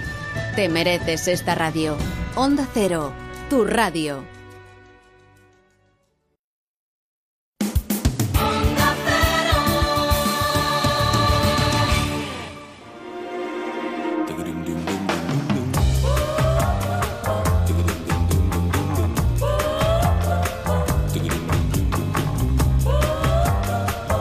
En Onda Cero, Noches de Radio, Carlas Lamelo. Son las 2 de la madrugada y 6 minutos, la 1 y 6 en Canarias, segunda hora de Noches de Radio en Onda Cero, estaremos contigo hasta las 4, también las 3 en Canarias, por supuesto. Y vamos a hablar de cine, enseguida saludamos a Alberto Abuin desde A Coruña, nos vamos a ir hasta Almería para conocer las fiestas de Berja y luego a Sevilla, para hablar de economía con Juan Torres López. Volveremos de nuevo a Barcelona, desde donde hacemos el programa, para que David Servalló nos explique las noticias más curiosas de, en fin, de los últimos meses, con lo cual seguro que también nos lleva a lugares insospechados. Un programa que da la vuelta a la actualidad aquí en Noches de Radio. Estaremos contigo también en las redes sociales, en facebook.com barra Noches Radio, en arroba en Twitter y en noches arroba onda Nos preguntaba un oyente sobre los contenidos, cómo volverlos a escuchar, si estaban en iBox o no. Los puedes encontrar en la aplicación de Onda Cero, que te la descargas en tu tienda de aplicaciones, en la, en la aplicación, en la tienda Play de Google o en la tienda de aplicaciones de, de tu iPhone si tienes iPhone, o bien en onda0.es, así de fácil, entras en onda0.es, te vas a programas y ahí escoges noches de radio, desde ahora y hasta las 4 con un montón de historias para explicarte.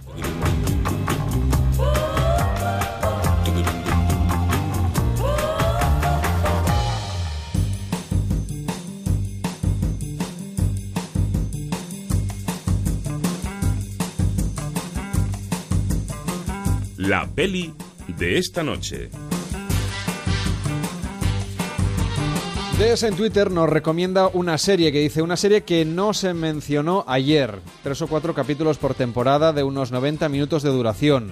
Y en este caso es la de Sherlock. Bueno, es verdad que no la comentamos ayer cuando hablamos de pequeñas series o pequeñas joyas seriéfilas, series cortas que poder ver durante este verano, porque ya la comentamos en su día, hace no sé cuántas temporadas, aquí en Noches de Radio, pero es una buena propuesta que nos hemos apuntado también por si alguien todavía no la había visto, como la película que nos comenta esta noche Alberto Abuin desde A Coruña. ¿Qué tal, Alberto? Buenas noches. Buenas noches, ¿qué tal? Bueno, la verdad es que al final al final sí que se llevó algún Oscar en la categoría de mejor película, una de las películas del Señor de los Anillos.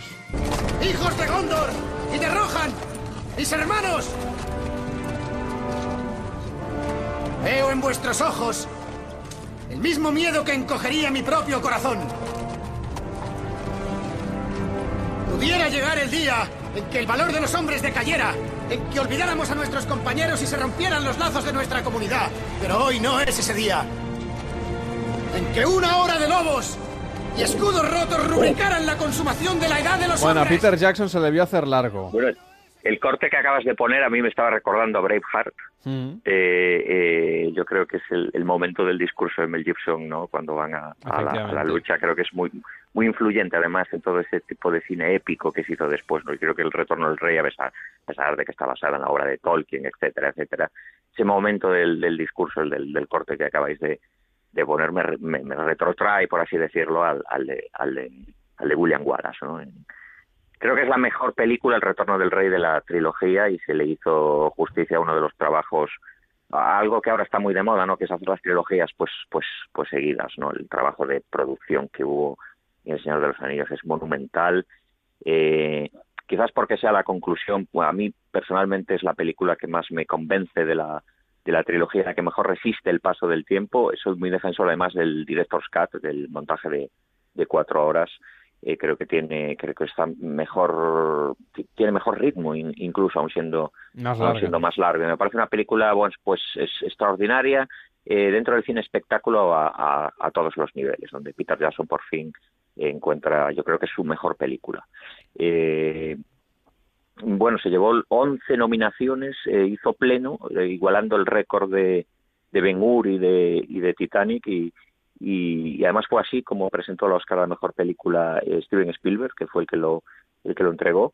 Dijo 11, 11 nominaciones, 11, 11, 11 aciertos, algo así dijo, ¿no? Y entregó el. Eh, creo que eh, era la gran favorita y eso que teníamos ese año. Dos películas de una calidad incuestionable, que creo que son Master and Commander de Peter Weir, también con Russell Crowe, y, y, Mystic River de Clint Eastwood, que me parece, me parece mm, si cogemos las películas nominadas ese año, creo que debía haber sido la ganadora, se llevó el Oscar al mejor actor eh, Son Penn y mejor actor secundario Tim Robbins. Debía haber sido la ganadora, creo que es la mejor de las de las nominadas, pero ya sabes que esto no, no funciona así. Y, el retorno del rey había que premiar de, alguna manera ese, ese trabajo eh, inmenso que se hizo en, en el cine, ¿no? a nivel de producción. Pues ya era hora, fue en el año 2003 cuando se llevó El Señor de los Anillos, El Retorno del Rey, el Oscar en la categoría Mejor Película. Gracias Alberto Abuin, un abrazo hasta Coruña, que vaya bien, buenas, buenas noites.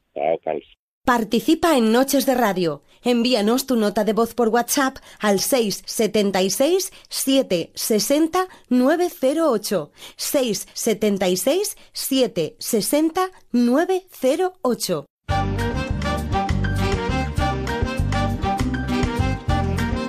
España en fiestas.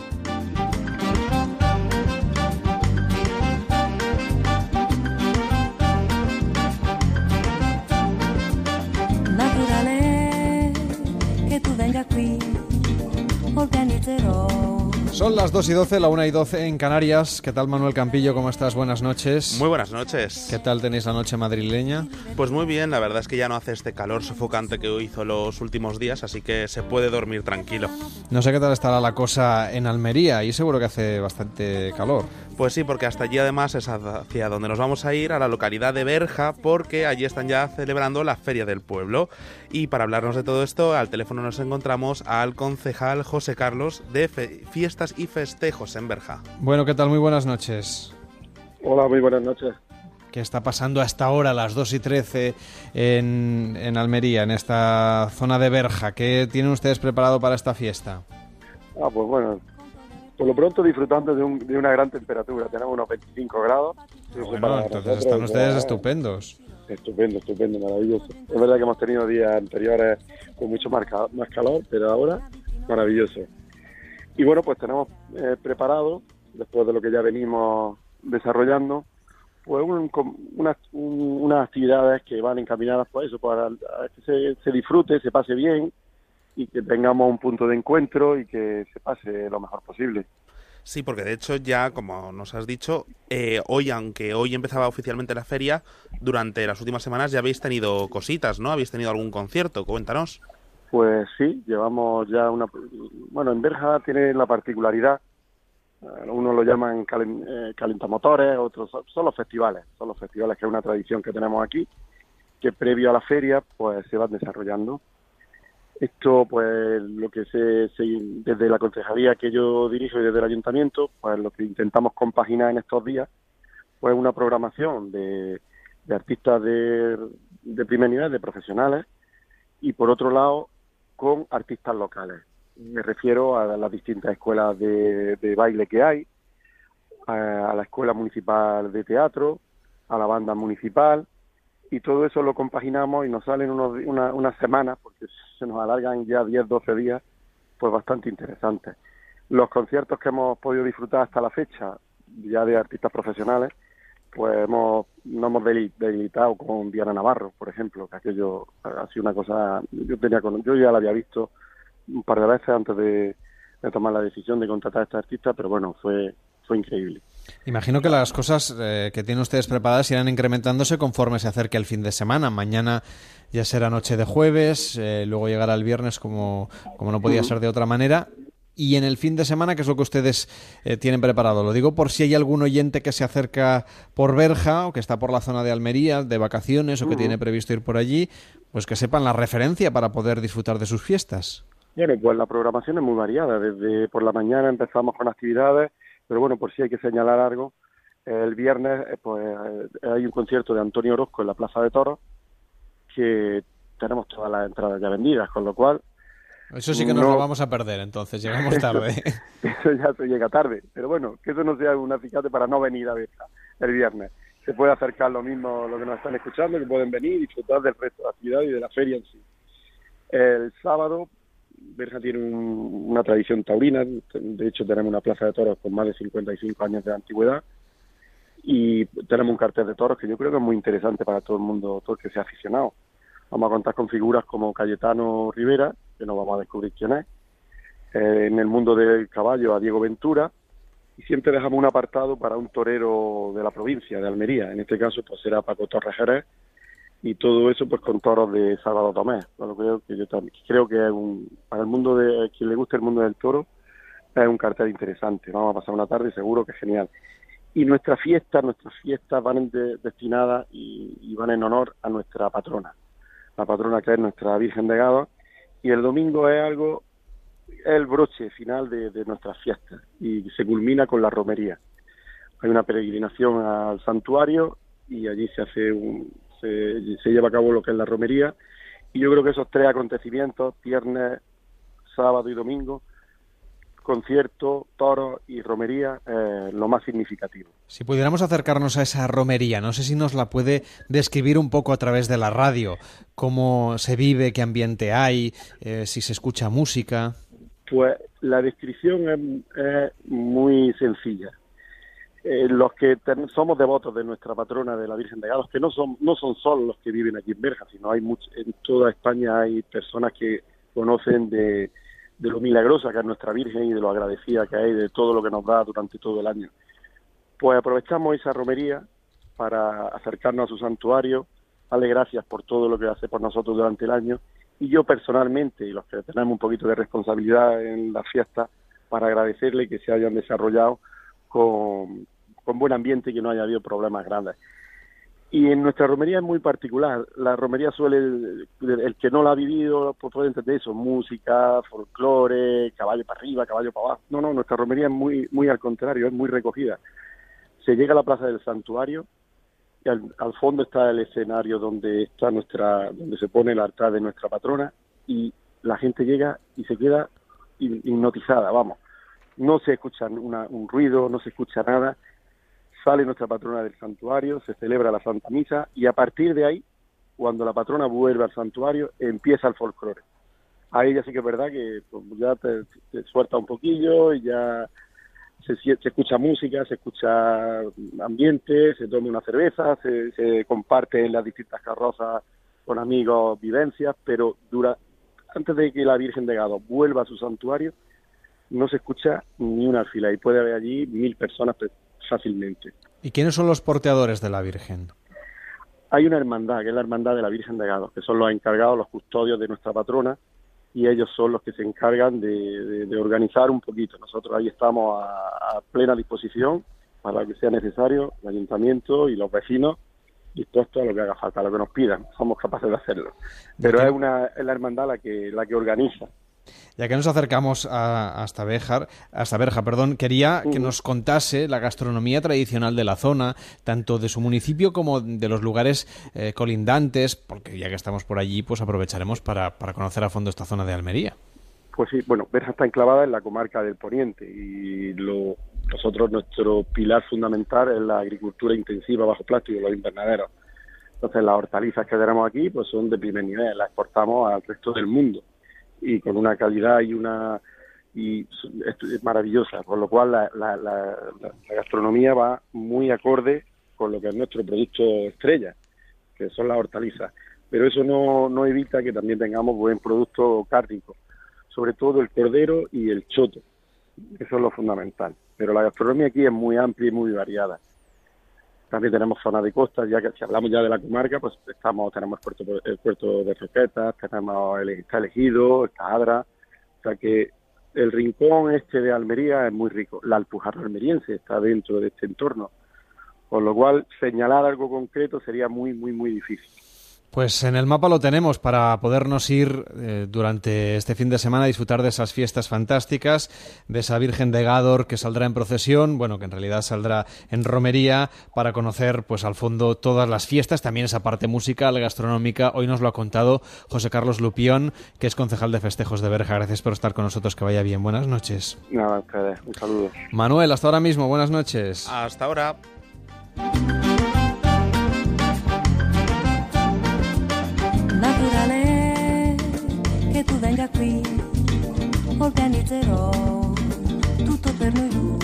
Las noches de radio son diferentes en Onda Cero.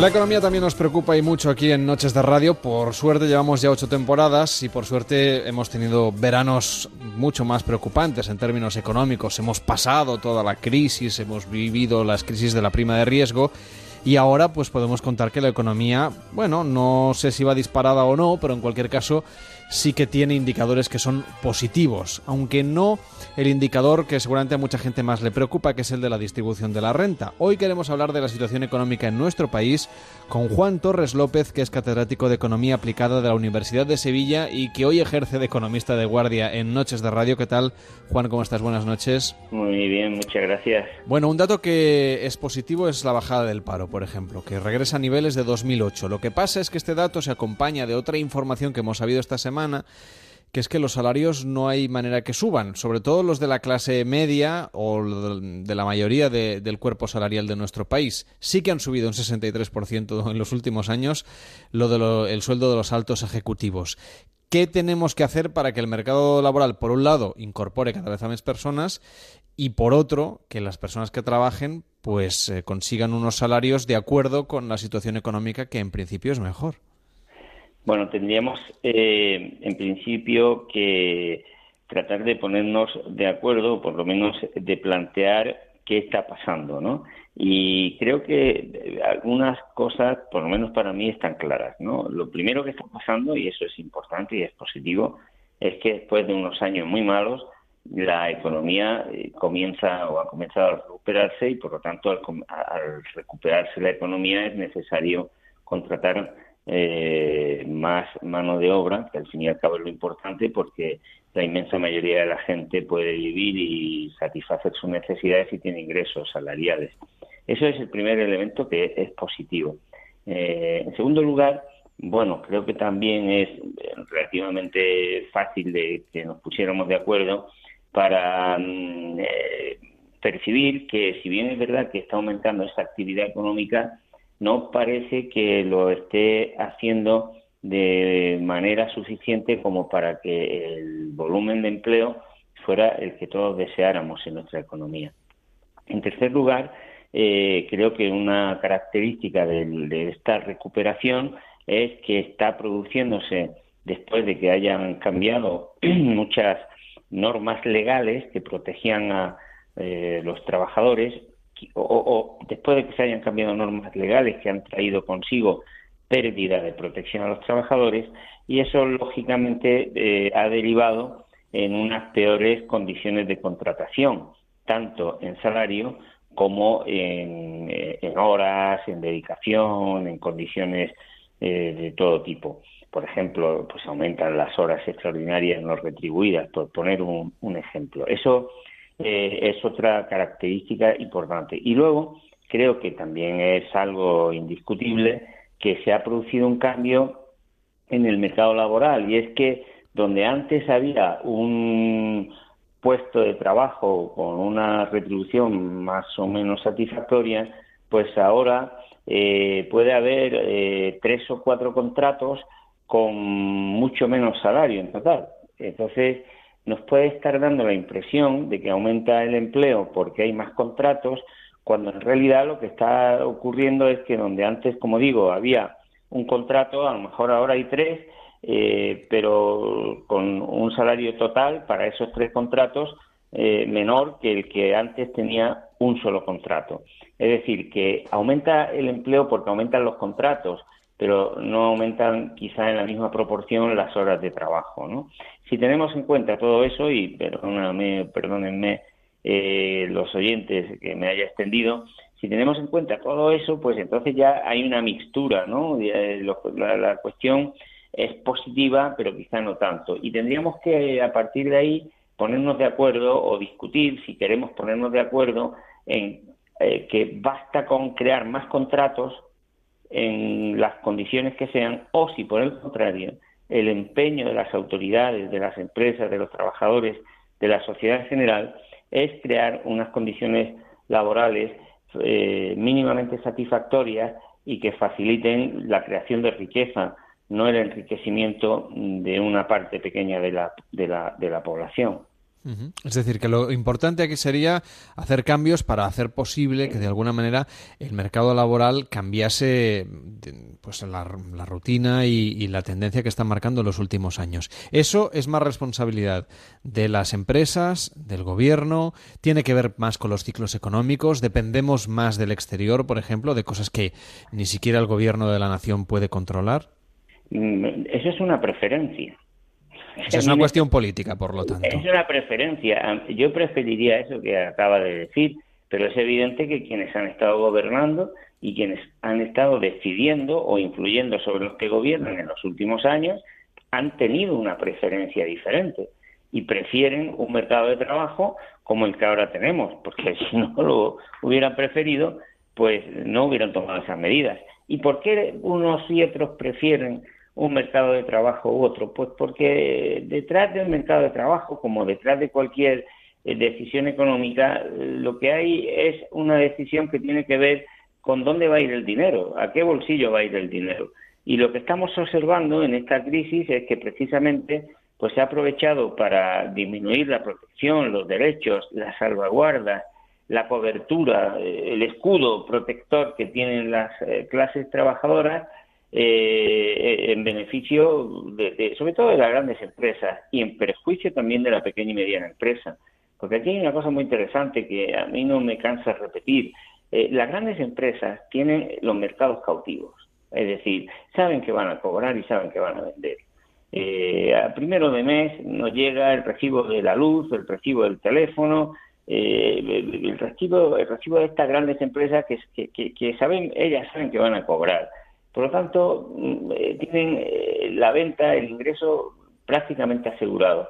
Pero la pequeña y mediana empresa, que además es la que crea grandes volúmenes de empleo, depende del ingreso de los trabajadores, del ingreso salarial, porque la mayoría de los trabajadores, de la gente normal y corriente, prácticamente tal como recibe el ingreso, el sueldo, el salario, se lo gasta. Y eso, ese gasto va a las empresas. Por lo tanto, eh, son las pequeñas y medianas empresas y las clases trabajadoras las que han perdido en esta crisis y por eso la prueba evidente de que lo que yo digo es así es que ahora la desigualdad sea mayor que al principio. ¿Por qué? Pues porque se han hecho cambios legales para quitarles a unos derechos y protección y darle eh, fortaleza en la negociación y en la capacidad de decisión a otras partes. ¿Por qué? Pues porque se ha preferido así, o por lo menos porque hemos votado, se ha votado a quienes han estado dispuestos a hacer esos cambios. Bueno, el Gobierno ya dijo hace unos días, tras la conferencia de prensa después de la reunión del Consejo de Ministros, que era el momento de subir los sueldos. Era un mensaje, en teoría, a las empresas. ¿Cree usted que van a estar receptivos a esta idea? Mm, a mí me alegró mucho ese tipo de declaraciones porque yo soy de los que piensan, como he dicho antes, que el salario no solamente es un coste para las empresas, sino que es, el, es el ingreso de las empresas. Por lo tanto, cuanto más ingresos, perdón, cuanto más eh, salarios haya, más ingresos van a tener las empresas. Pero, ¿qué ocurre? Pues que no todas las empresas están en la misma condición. Como he dicho antes, la gran empresa tiene asegurada su, su venta y por lo tanto cuanto más bajos sean los salarios más beneficios van a tener. Eh, no soy muy optimista en relación a lo que eh, el gobierno ha manifestado porque todo el mundo conocemos cómo es la patronal en España y cómo el peso de las grandes empresas que mm, dominan los mercados eh, se impone habitualmente sobre la decisión de los propios gobiernos, mandan más que, los gobiernos. No tenemos más que ver la prueba de nuestro recibo de la luz, de nuestro sistema eh, de, energía, ¿no? Con el país que más eh, energía solar y que más sol tiene en Europa, seguramente, pues es de los que menos energía eh, de origen solar casi tenemos. ¿Por qué? Pues porque hay un oligopolio eléctrico, hay unas grandes empresas eléctricas que, que, pueden escribirle al dictado las normas legales al gobierno. Así que por esa razón yo soy poco optimista. Eh, pero por otra parte, como mm, soy optimista por naturaleza, pues quiero creer que, se impondrá la sensatez y que nos daremos cuenta que un país que, se plantea sacar adelante su economía a base de salarios bajos, como ha ocurrido en España en los últimos 15 o 20 años, es un país que se empobrece y es un país que monta una economía eh, que será incapaz de generar valor añadido, porque cualquier persona que conozca eh, el mundo de la empresa y los grandes gurús de empresariales siempre lo han dicho en sus obras, eh, por ejemplo, la, a mayor diferencia salarial dentro de una empresa, peores condiciones de trabajo hay, menor productividad eh, y, la empresa tiene peor rendimiento. ¿Y qué está ocurriendo en España y en otros países también? Pues que las diferencias en el seno de la empresa en términos salariales eh, crecen y por eso pues eh, la empresa, la, economía termina siendo perjudicada. ¿no? Yo, yo quisiera creer que se impondría en nuestro país en algún momento la cordura, no solamente en este tema salarial, sino en tantos otros, que, el gobierno, la patronal, los sindicatos, los trabajadores, los funcionarios, los empleados, nos diéramos cuenta de que hay que repartir un poco más equitativa la renta, equitativamente la renta, eh, los salarios, que no, si, si, un barco le echamos toda la carga en el mismo sitio termina por hundirse. Y que la justicia y que la equidad, que la igualdad es un valor que enriquece las naciones más prósperas del mundo, las más ejemplares desde el punto de vista de la competitividad, suelen ser las empresas que son más, los países, perdón, que son más eh, igualitarios, eh, que son eh, más equitativos. no, puede, no es posible que un país avance con éxito como digo, eh, haciendo que sean siempre los mismos los que soportan las máximas cargas y siempre lo mismo los que se quedan con todo. Hay un dato interesante que podemos comentar. Por un lado, que el FMI hace tiempo que destacó que España no podía seguir saneando su economía con más recortes porque no había margen y también apuntaba a una subida salarial. Y algún cálculo mm, universitario, científico y, de instituciones eh, con mucho peso asegura que una subida salarial del 3% en España reportaría 4.000 millones extra a las arcas públicas por aquello de incrementar la recaudación fruto de las cotizaciones. Este puede ser un dato interesante porque el gobierno también tiene que cuadrar los presupuestos a final de año y tiene que rendir cuentas ante Bruselas. Claro, es que eh, la dificultad que tiene esto, como en otras muchas eh, eh, cuestiones económicas y en la propia vida normal y corriente de cada uno de nosotros, ¿no? Es que hay que ver todas las dimensiones del, perdón, del problema, ¿no? No se puede decir mañana, pues que suban los salarios y sueldos en toda España, en todas las empresas, el 3%, el 5%, el 10%, el 1%. ¿Por qué? Pues porque no se puede tratar igual a los desiguales. Eso, eso, es, eso es lo más eh, ineficaz y lo más injusto que se puede hacer. Si, si se toma esa medida en muchas empresas, a lo mejor lo que pueden, podemos dar lugar es a que mañana tengan que cerrar. Hay que sentarse, hay que ver eh, cada empresa, casi diría yo, cada sector económico, eh, cada tipo de actividad, eh, cada grupo social, eh, cada sujeto económico y llegar a pactos, llegar a acuerdos. Eh, como yo decía antes, es tratar de repartirse la, carga de una manera más justa y más inteligente. Desgraciadamente esto no se puede hacer de una manera tan lineal. hay, que medirlo mucho, hay que estudiarlo, hay que programarlo, hay que tomar medidas a lo largo del tiempo.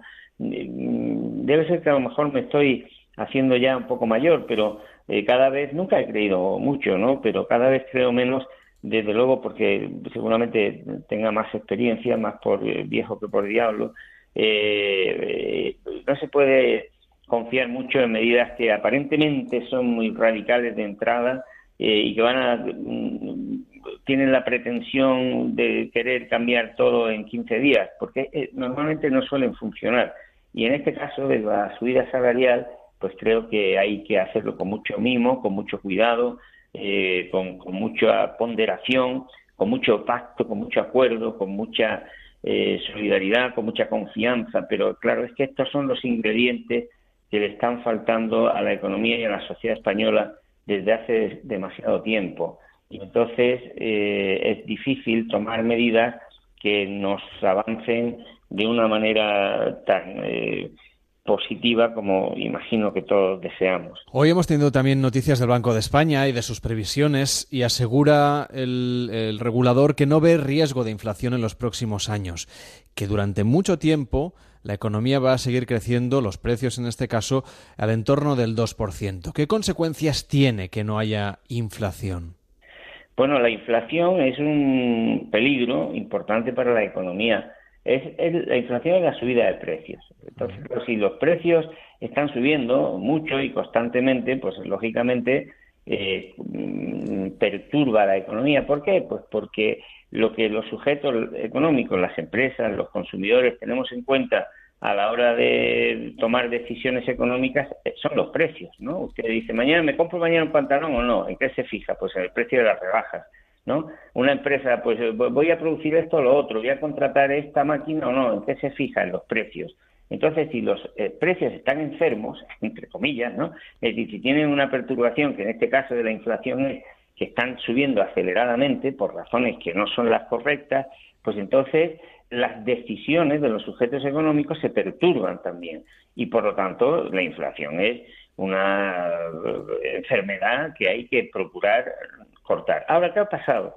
Pues eh, eh, que, como todo, hay que tener ponderación. Tener fiebre, sin duda, es un problema para el, ser humano, pero, oiga, es que no es igual tener 41 de fiebre, que hay que actuar sobre la marcha, que tener 36, ¿verdad? Eh, seguramente nadie de las personas que nos están oyendo se, se preocuparía si al ponerse el termómetro tiene 36. ¿Qué ha pasado en los últimos años? Porque los bancos centrales, incluyendo el Banco de España, han hecho de la lucha contra la inflación, de la lucha contra la fiebre, para que se me entienda mejor, el objetivo principal de sus políticas, pero han entendido que la fiebre había que combatirla cuando estaba el cuerpo a 36 grados. Entonces, un cuerpo a 36 grados, los bancos centrales se han empeñado en bajar la, la fiebre y lo han puesto a 30 grados. ¿Y qué pasa con el cuerpo a 30 grados? Pues que la operación fue un éxito. Qué pena que este individuo haya muerto. Entonces, eso, eso es una barbaridad que han hecho los bancos centrales, que son los responsables de gran parte de los problemas que han tenido las economías eh, en todo el mundo en los últimos años. Han, tenido un tratamiento fundamentalista, porque no han combatido la inflación eh, cuando la inflación era un mal, sino cuando la inflación era sencillamente el, resultado normal de que el cuerpo estuviera, la vida económica eh, funcionara, de que el cuerpo tuviera vida. 36, incluso 36 grados y medio, no es fiebre, no es un problema, es que el cuerpo humano está en movimiento y genera calor. Si usted interviene con esa fiebre para bajarla, lo que usted va a hacer va a crear una hipotermia, ¿no? Y eso han hecho los bancos centrales. Eh, de todas maneras, también déjeme que diga que, eh, en fin, esta es mi opinión. Yo lo modesto consejo, eh, no se fíen ustedes del Banco de España, porque es la institución que más se equivoca es una institución que si en España hubiera democracia y hubiera inteligencia social, estaría siendo investigada. Porque teniendo los recursos más impresionantes, teniendo al personal más inteligente, al mejor pagado, los, eh, las capacidades y las posibilidades más amplias, todas, para saber y para actuar, sin embargo, fíjense ustedes lo que dejó pasar una crisis como la que hemos tenido, fíjense ustedes lo que eh, la torpeza tan impresionante que tuvo, no viendo lo que se veía venir. Miento, me equivoco. Los inspectores del Banco de España y algunas personas dentro del Banco de España lo denunciaron, pero sus directivos, sus dirigentes, eh, ocultaron esos avisos. O sea que no es que se equivoquen sus dirigentes, no es que se hayan equivocado los dirigentes del Banco de España, es que han tenido una eh, actitud eh, cuanto menos sospechosa, muy sospechosa. Si en este país eh, hubiera seriedad y hubiera democracia, eso sin duda tendría que investigarse. Así que bueno, no le haga mucho caso al Banco de España, porque a la prueba me remito. Eh, a todo pasado podemos saber quién hizo una previsión, quién se ha equivocado más o menos. Y el Banco de España, con los mejores, los más inteligentes, los más pagados, los mejor pagados, los que tienen más privilegios laborales, eh, más medios, son los que más se equivocan. Algo sospechoso sí que es. Le voy a dar más datos del, del, Banco de España, ya lo siento, pero mm, también hemos sabido en estas previsiones que hemos dado, dado a conocer, como es habitual, al principios del mes, que la deuda de las familias ha subido en junio unos 8.000 millones por el alza de los créditos al consumo. Ha bajado, sin embargo, la contratación de hipotecas y préstamos para la vivienda y también los préstamos que van dirigidos a la inversión. ¿A qué podemos atribuir este crecimiento del endeudamiento privado de las familias, sobre todo con créditos al consumo? ¿Es porque nos vamos a ir de vacaciones? Porque esto quiere decir que son créditos que se han firmado en junio, en mayo, en julio. ¿O es porque simplemente mm, compramos cosas que ya hacía tiempo que necesitábamos? Eh, no sé, televisor, renovar el coche, este tipo de cosas, que es para lo que las familias suelen recurrir a la financiación.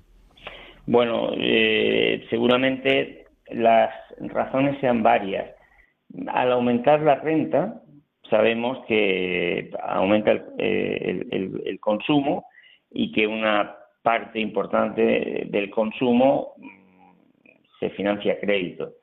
Por lo tanto, eso podría ser una expresión positiva, eh, porque sería el resultado de que está aumentando la renta. Mm, por otra parte, eh, también está ocurriendo que como veníamos de niveles muy bajos y de un cierre, por así decirlo, para que se me entienda mejor, del grifo del crédito, pues entonces, claro, en cuanto que se ha abierto un poquito, la subida ha sido más notable. Em, pero también podría tener una, mm, eh, una dimensión un poquito más negativa y es que, bueno, se ha producido cierta situación de euforia que impulsa a que aumente el consumo, pero sin que esté aumentando la renta disponible. Bien porque la renta total no está aumentando suficientemente, bien porque todavía se tenían deudas que se están pagando. Mm, esto sería un poco más problemático porque, ojo, nos hemos preocupado mucho de la deuda pública en estos últimos años y lógicamente hay que preocuparse de ella, pero mm, la deuda privada posiblemente sea tan importante o más que la deuda pública. Entonces, si ya desde el principio de ponerse en marcha la reactivación económica, eh, la deuda está aumentando o puede ser que esté aumentando de una manera, digamos, eh, un tanto importante, pues eso no creo que sea buena, buena fórmula de reactivar la actividad económica. Y desde, ese punto de vista pues podría ser eh, podría ser negativo. No se olvide tampoco una cosa que a veces eh, se olvida. La deuda el crédito es el negocio de la banca. O sea la banca gana dinero gracias a que da créditos. Y la, la banca es muy poderosa como todo el mundo sabe. La banca es propietaria de empresas, de edificios y también de medios de comunicación eh, y me atrevería a decir que hasta de instituciones eh, educativas, directa o indirectamente. Y tiene la capacidad de crear eh, esa necesidad de ser adicto a la deuda, porque es un negocio. Entonces, también podría estar ocurriendo que nuestra economía está demasiado para decirlo, a lo mejor es un barbarismo, muy bancarizada, ¿no? en el sentido de que se mueve mucho por empuje de la banca, y entonces la banca, como que, digámoslo así, impone su lógica, impone su, su modo de operar, su eh, interés preferente al conjunto de la sociedad. A veces nos dicen que la deuda es el resultado, ¿cuántas veces no lo hemos oído, no? de que hemos vivido por encima de nuestras posibilidades. Yo siempre digo, oye, ¿no será que los préstamos, perdón, que los bancos han prestado por encima de sus posibilidades? Porque la banca es insaciable y la banca, como digo, siempre eh, gana dinero cuando da crédito. Por lo tanto, podríamos estar en, presencia de un fenómeno también negativo porque significaría que el motor que pone en marcha la actividad económica, en este caso el consumo, no es exactamente el incremento de la renta, que sería lo deseable, sino el incremento de la deuda.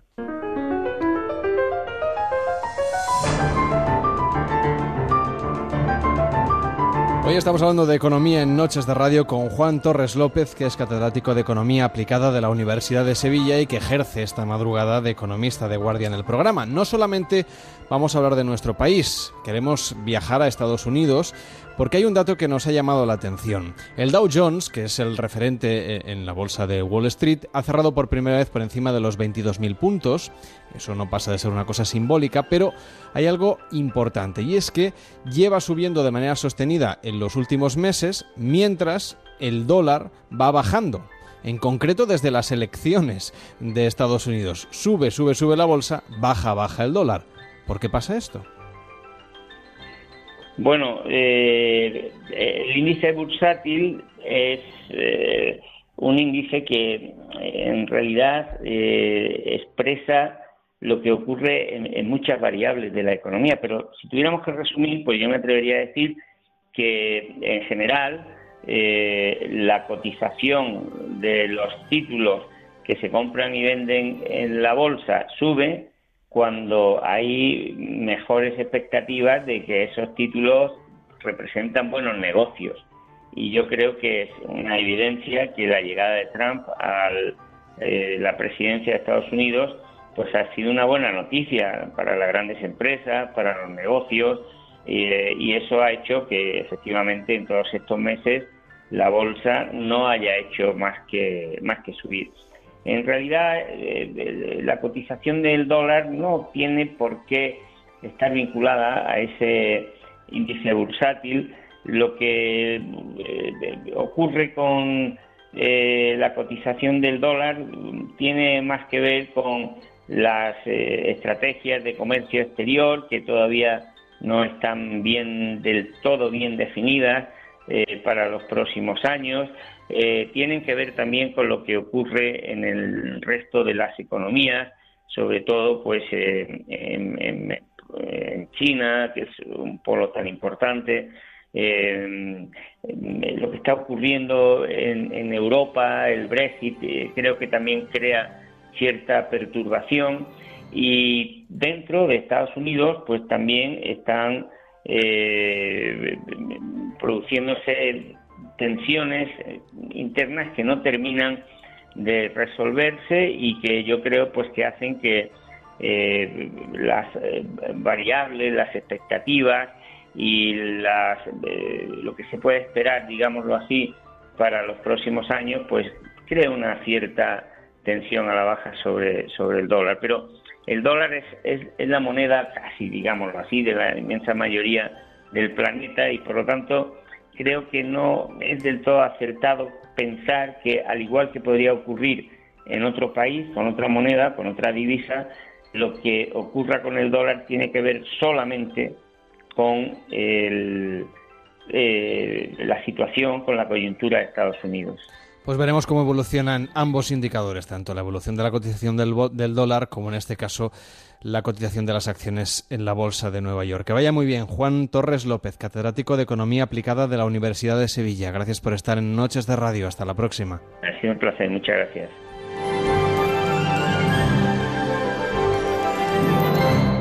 Cada noche en Onda Cero, Noches de Radio, con Carlas Lamelo.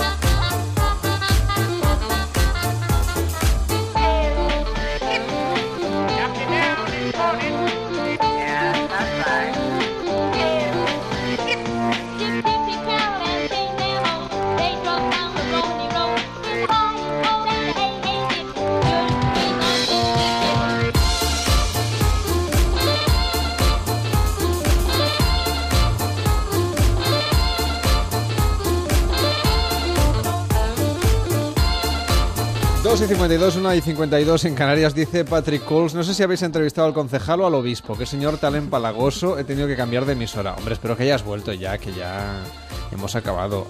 A ver, los concejales al final los eligen la gente del pueblo, no para que hablen por la radio. Dice, por ejemplo, de ese no, lo que tendríamos que hacer con los bancos en general es pedirles cuentas por los rescates. Dice, pero no hay cojones. Y, lo que sí que hay aquí son interferencias otra vez. ¿Quién? Sí. ¿Ya está usted aquí otra vez? Bueno, pueden sentarse si pero, quieren. ¿Pero dónde está? ¿Cómo que pueden sentarse? ¿Que se cree que usted que está en la misa o qué? No, porque tendrían que estar de pie aplaudiéndome por todas las cosas que acierto, todas mis ¿Pero usted dónde está? ¿Está en San Sebastián de los Reyes con Manuel Campillo ahí sentado a su lado? No. no, no. ¿Dónde Yo está? estoy- ¿En Onda Cero Vitoria? ¿En Onda Cero Las Palmas? ¿En Onda Cero...? No, sé. No, fulano, yo estoy en un plano astral. Estoy en otra dimensión. Más que nada porque he engordado mucho en verano y no quepo en esta. Y desde ahí, pues yo puedo ver las predicciones, puedo Bueno, tengo ver que darle la enhorabuena porque ha acertado usted, acertó usted la semana pasada, ya nos dijo dónde serían los Juegos Olímpicos y en qué año. Sí, pues pues vamos a escucharlo. Recuperemos. Ah, lo tiene- Sí, lo sí, tiene porque- usted. Porque yo Se le lo ha dije- bajado del podcast. Claro, porque yo le he dicho, escuchen el podcast. Y dice, "Ah", porque está siempre pendiente de mil historias, el, pre- el conductor del programa. ¿Yo? Sí, digo, pues voy a bajármelo. Hombre, yo de usted no estoy pendiente. Me lo he bajado, eh, tenía el corte en el tercer piso, ahora lo tengo en el segundo, y así lo pueden escuchar todos. Escuchemos mi, a- mi a- acertamiento de los Juegos Olímpicos. Su acertamiento. Vamos a ver. O sea, yo si quiere ya le digo que, que no van a ser en Roma, ni en Hamburgo, ni en Budapest, ni en Boston, que ya han quedado eliminados. Bien, me sale clarísimamente 2024. París. ¿Sí? El 13 de septiembre lo sabremos, ¿eh? No, iba a decir el 13 de septiembre, no, porque es muy tarde para hacer los juegos. No, ya no haremos noches Ah, de sí. radio para entonces. Ve- 2024, París. 2028, Los Ángeles.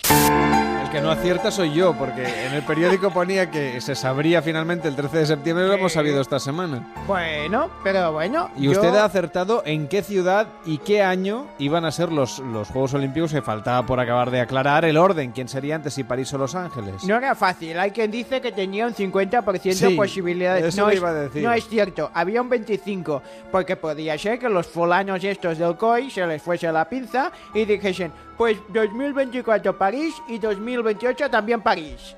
O Los Ángeles y Los Ángeles, había todas las combinatorias. Es muy gracioso porque si uno busca COI en Google, o al menos es el resultado que me ha salido a mí, le sale el Centro de Optometría Internacional. Bueno. Que está en Madrid, por si alguien Sí, quiere ir a sí, sí. revisarse. La parada Colombia de metro. Bien, ya el COI tiene- es muy bonito también. Bien, pero no ha sido el único cosa que acerté, porque también la semana pasada, mediados semana pasada, acerté lo del jugador ese de fútbol. Escuche, pues estoy en condiciones de anunciar a toda la audiencia de Noches de Radio que Neymar jugará.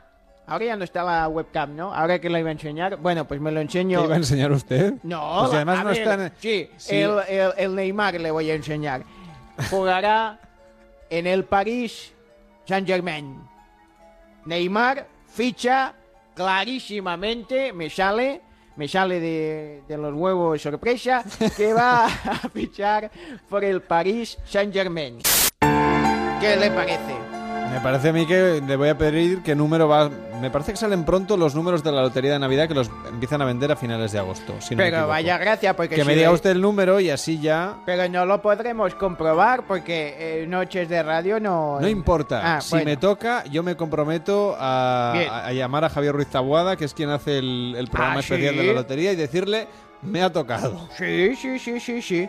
Bueno, no voy a hacer el pronóstico de quién presentará Radio Estadio porque ya ha salido. Pero si no, si no me, iba a me iba a apuntar el tanto. Bueno, la gente eh, con curiosidad que lo mire en la web de Onda Cero. Exactamente, que ahí da pelos y señales. Bien, voy a leer el horóscopo del día que es Sagitario. No, hombre, pero hagamos usted una predicción para la semana que viene. Es que no sé ni qué me quieren preguntar. No, yo tampoco, me ha dejado usted Bueno, ojiplático, mañana eh. voy a hacer una predicción. Venga. Hoy simplemente les digo el horóscopo de que O sea, los- usted ya está haciendo una predicción hoy de que mañana va a volver a interferir en el Eh, programa. exactamente, sí, sí, Eso sí. está muy no bien. le digo la hora para no hacer spoilers. No, mejor. Bien, Sagitario es el signo del día.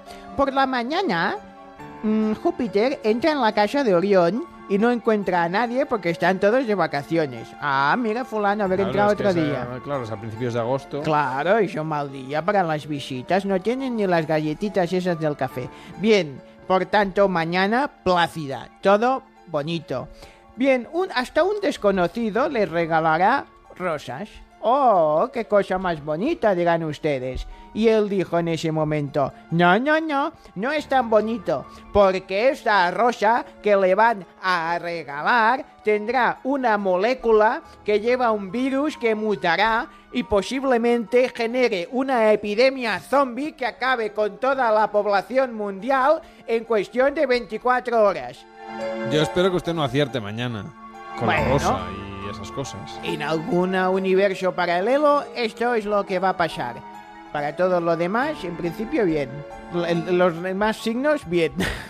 No sé, puede a mí mirarme el futuro, qué tal me va a ir yo qué sé, en septiembre, cuando acabe Noches de Radio. Uy, en septiembre, en septiembre. Si me va a tocar la lotería, no creo, porque no juego. Bien, pues ya le digo que no le va a tocar la lotería. Vale, muy bien, eso, eso lo he dicho yo. Sí. Bien, eh, ¿qué más quiere No sé dónde me voy a sentar en la redacción. Le puedo decir que dentro de un minuto exactamente nos van a contar sus compañeros las noticias. ¿Qué le parece? Me parece que este tiene el reloj muy bien afinado. Sí, muy sí, bien sí. En, en, plano astral también lo dice. Hala, pues mañana. ¿Y qué con qué noticia van a abrir? Ah, sí, bueno, claro, sí, bien. No sé.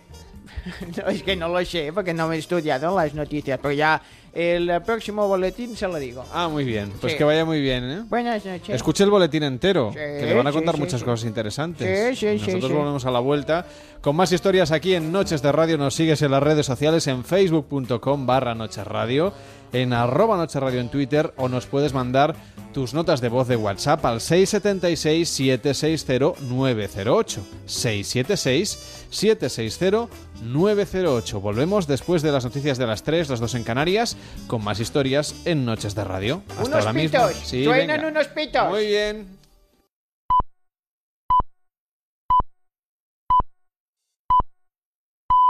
Son las 3, las 2 en Canarias.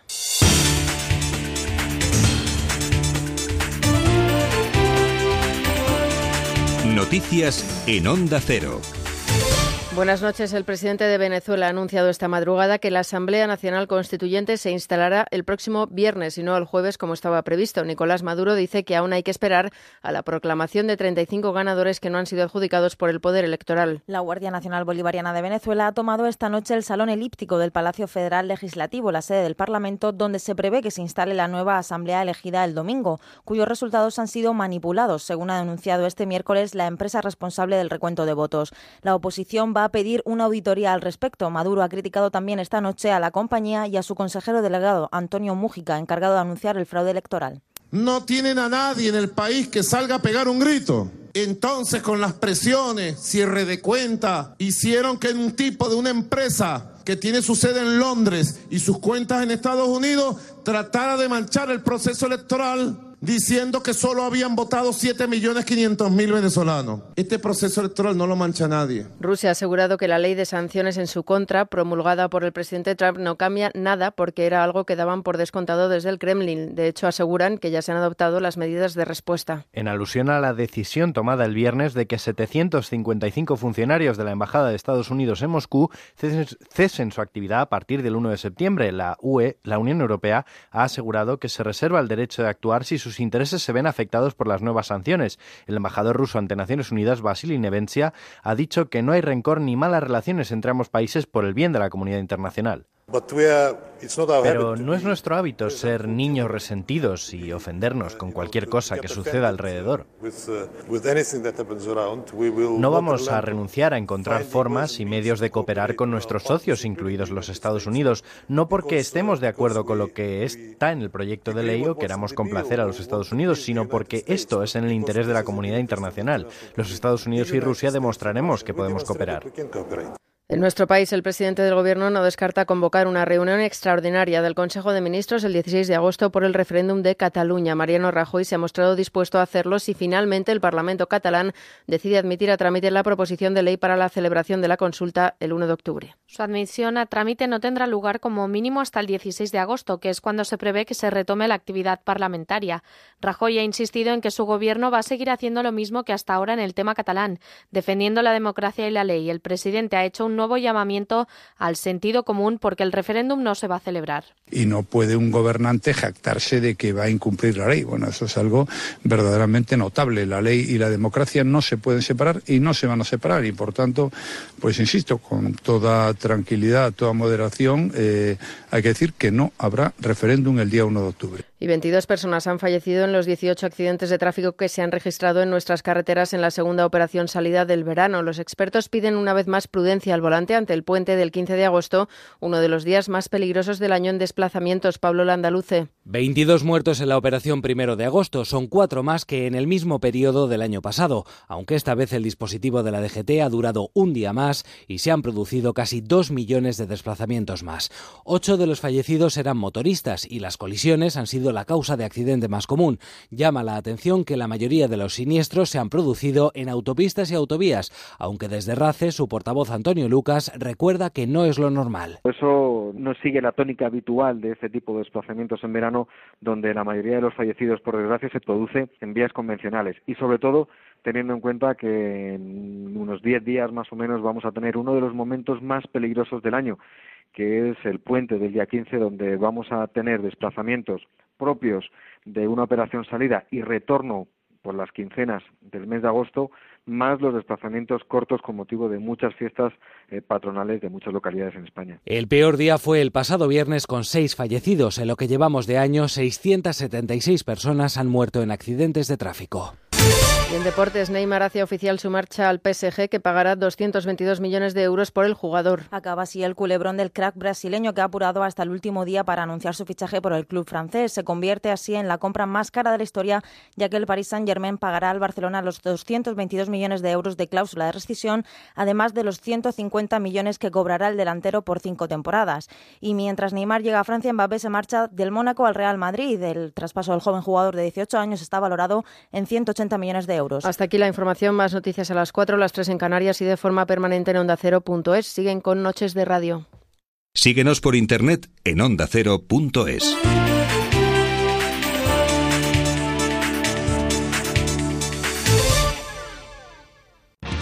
Los fines de semana dedicamos tiempo a relajarnos, descansar y también a cuidar a nuestros mejores amigos con Carlos Rodríguez. Esto es como el arca de Noé. Aquí caben todos los animales del mundo mundial y en Como el perro y el gato te ofrecemos noticias, reportajes, concursos y muy buen rollo. Sábados a las 3 de la tarde y domingos a las 2 y media, como el perro y el gato. Ofrecido por Royal Canin. Te mereces esta radio. Onda Cero, tu radio.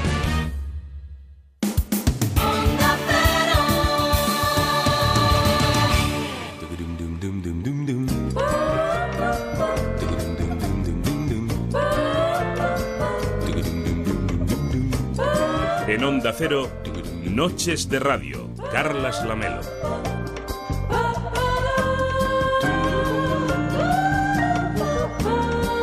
Son las 3 de la madrugada y 6 minutos, las 2 y 6 en Canarias. Nos espera un día que tenemos por delante con sol en prácticamente toda la península, solo algunas nubes especialmente tocando al Atlántico en Galicia y al Cantábrico en el norte de, España, en Asturias especialmente, alguna nube también en el País Vasco, al sur de Aragón, incluso al sur de Castilla y León también se esperan algunas nubes y en Badajoz, pero no habrá lluvias nubes también de vez en cuando, como suele pasar en verano, en alguna de las caras de las Islas Canarias. Esto es Noches de Radio Onda Cero. Tenemos muchas cosas que explicaros en esta siguiente hora con David Sarballó, que tiene una propuesta también de revival televisivo, ¿verdad, David? Mm. Sí, sí, que tiene mucho que ver con una adaptación nueva que van a hacer y entonces lo que vamos a hacer es recuperar el original. Bueno, para avanzar el spoiler, ¿de qué nos vas a hablar hoy en aquella televisión? Caballeros del Zodiaco. Hombre, nos puedes comentar tus recuerdos de la televisión infantil en arroba Noches Radio, que es el Twitter de Noches de Radio, en facebook.com barra Noches Radio o nos mandas una nota de voz al 676 760 908 676 760 908.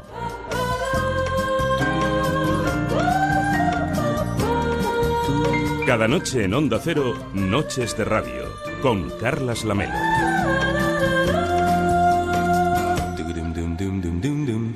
Je voudrais du soleil vert, des dentelles et des théières, des photos de bord de mer dans mon jardin d'hiver. Je voudrais de la lumière, comme au Nouvelle-Angleterre. Je veux changer d'atmosphère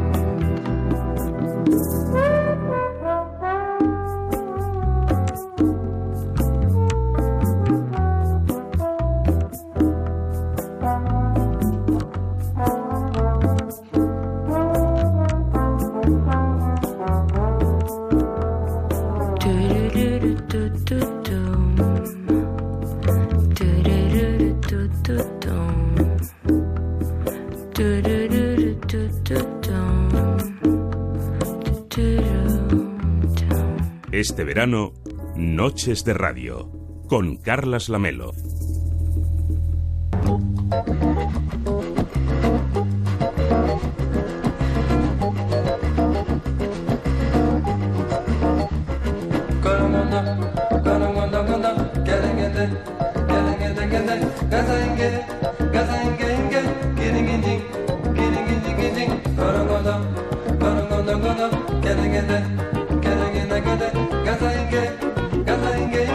Cuéntanos qué es lo que has visto en la televisión esta noche. Pues mira, ¿qué te parece si comenzamos por la sexta, que hoy han ofrecido un nuevo episodio del Comidista TV de la mano de Miquel López Iturriaga? Y atentos, porque nos han dado una receta muy buena para la ensaladilla rusa. Yo estoy aquí ya para tomar nota. Como sé que sois tan ensaladillo ruso adictos como yo, os voy a hablar de otras dos que me encantan. La primera se la hemos robado a Mariscos Emilio, un bar de Sevilla donde bordan este plato en su versión más tradicional. Cuece las patatas sin pelar y las zanahorias. Cuece las gambas aparte en menos de un minuto. Se trata solo de asustarlas. Pela las patatas y córtalas en dados pequeños. Las zanahorias córtalas en trozos todavía más pequeños. Y las gambas simplemente las troceas. Luego, ya sabes, añade mayonesa, mezcla los ingredientes y ya tienes tu ensaladilla. En Mariscos Emilio hacen la mayonesa con huevo pasteurizado, vinagre, sal y aceite de girasol, que es como a mí me gusta. Y también le ponen un chorritín de agua para que la mayonesa esté más suave y más líquida y así pues te mejor. Así que Yo- ya sabéis. Yo lo que quería es que me mandases la, la- la ensaladilla. Soy un super fan de la ensaladilla rusa y me pones una receta de ensaladilla rusa y yo sin catarla cuando hace... ¿Cuándo hemos cenado, David Sarballo? A- ayer, Eh, ¿no? Ayer. Exacto. A estas Sí. horas es lo que tiene, hablar de comida. Imagínate luego cuando hablemos del chiringuito, que además es mm, potente y rico, rico. Qué bueno. Y mientras en Telecinco estaban poniendo la película de acción Tres días para matar.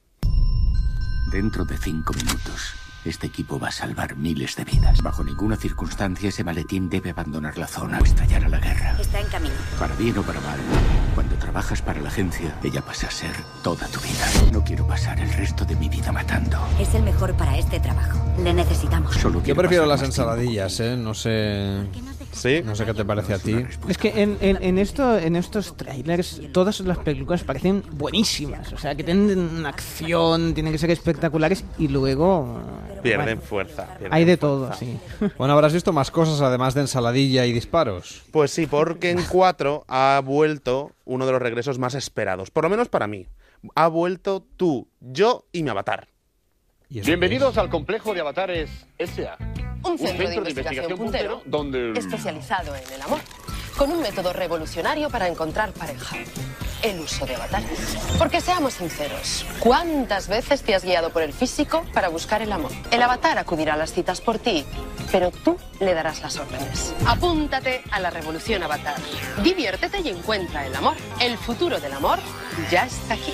Bienvenidos a tú, yo, yo y mi avatar. ¿Pero qué es tú, yo y mi avatar? No lo he visto jamás. Un programa, no me extraña, porque lo veíamos solo Luján Argüelles y yo. De hecho, de vez en cuando Luján Argüelles lo apagaba y al tener solo al- una persona que lo estaba viendo lo, lo quitaron de cuatro. es un programa de citas, ¿vale? Que presenta Luján Argüelles, pero no es lo típico a los first dates o mujeres, hombres y viceversa. Porque en este caso, mm, quien quiere conocer pareja conoce a- primero al pretendiente, pero en vez de conocerle directamente, conoce un avatar de estos. ¿Vale? Es como otra persona que va a hacer de ellos y van guionizados por un pinganillo que desde O sea, una es como sala... si mando yo a Cervelló a una cita y le Mm. voy diciendo por un pinganillo cómo quiero que seduzca a la chica. Exacto, y todo lo que tiene que decir, hasta tal punto que si, por ejemplo, se quedan callados, pues también lo hace el avatar, que es una de las cosas que ha pasado. El funcionamiento del programa es el siguiente. Cada persona conoce a tres pretendientes. Y hoy os he traído el caso de Patricia, la chica valenciana que han venido esta noche al programa, y ha conocido a alguien muy particular. Se llama Luis Álvaro, Gigi para los amigos. Él es un DJ que además le gusta el boxeo y es todo un fetichista de los pies. En concreto, los pies le gustan con los dedos pequeñitos, con un puente pronunciado y además suave. Que yo me pregunto si habrá alguien que tenga el puente rugoso. Pero bueno, la cosa es que el avatar de Gigi era Bueno, nada gente más. que no se hace la pedicura. No, hombre, pero el puente, El no roza puente- en ningún momento con el, Claro. con el suelo. El puente... con los pies planos, yo qué sé. Bueno, eso Ya, ya- porque- pero eso ya es otro tema. Pero quiere mucho puente, o sea, quiere mucho Sí. puente. Sí, sí, quiere poderse meter debajo, yo creo. Madre Para no pasar frío en invierno. Sí, sí. Y el avatar de Gigi era nada más y nada menos que el bailarín Sergio Alcover. Y así ha sido la cita entre Gigi Alcover y Patri. ¿Qué tal? ¿Qué tal? Muy buenas. ¿Qué tal? Muy buenas.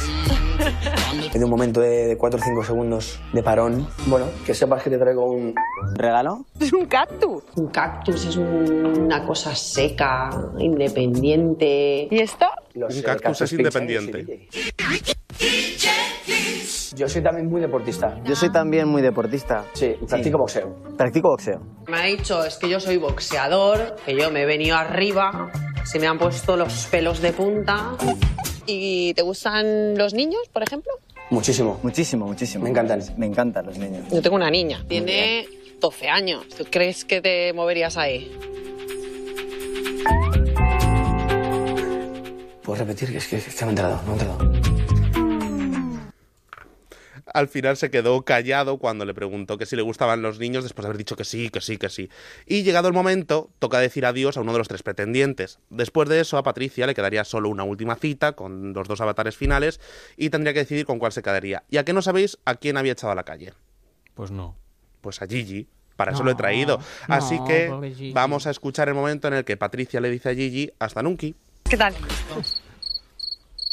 ¿Qué tal? Muy buenas. ¿Qué tal? Muy buenas.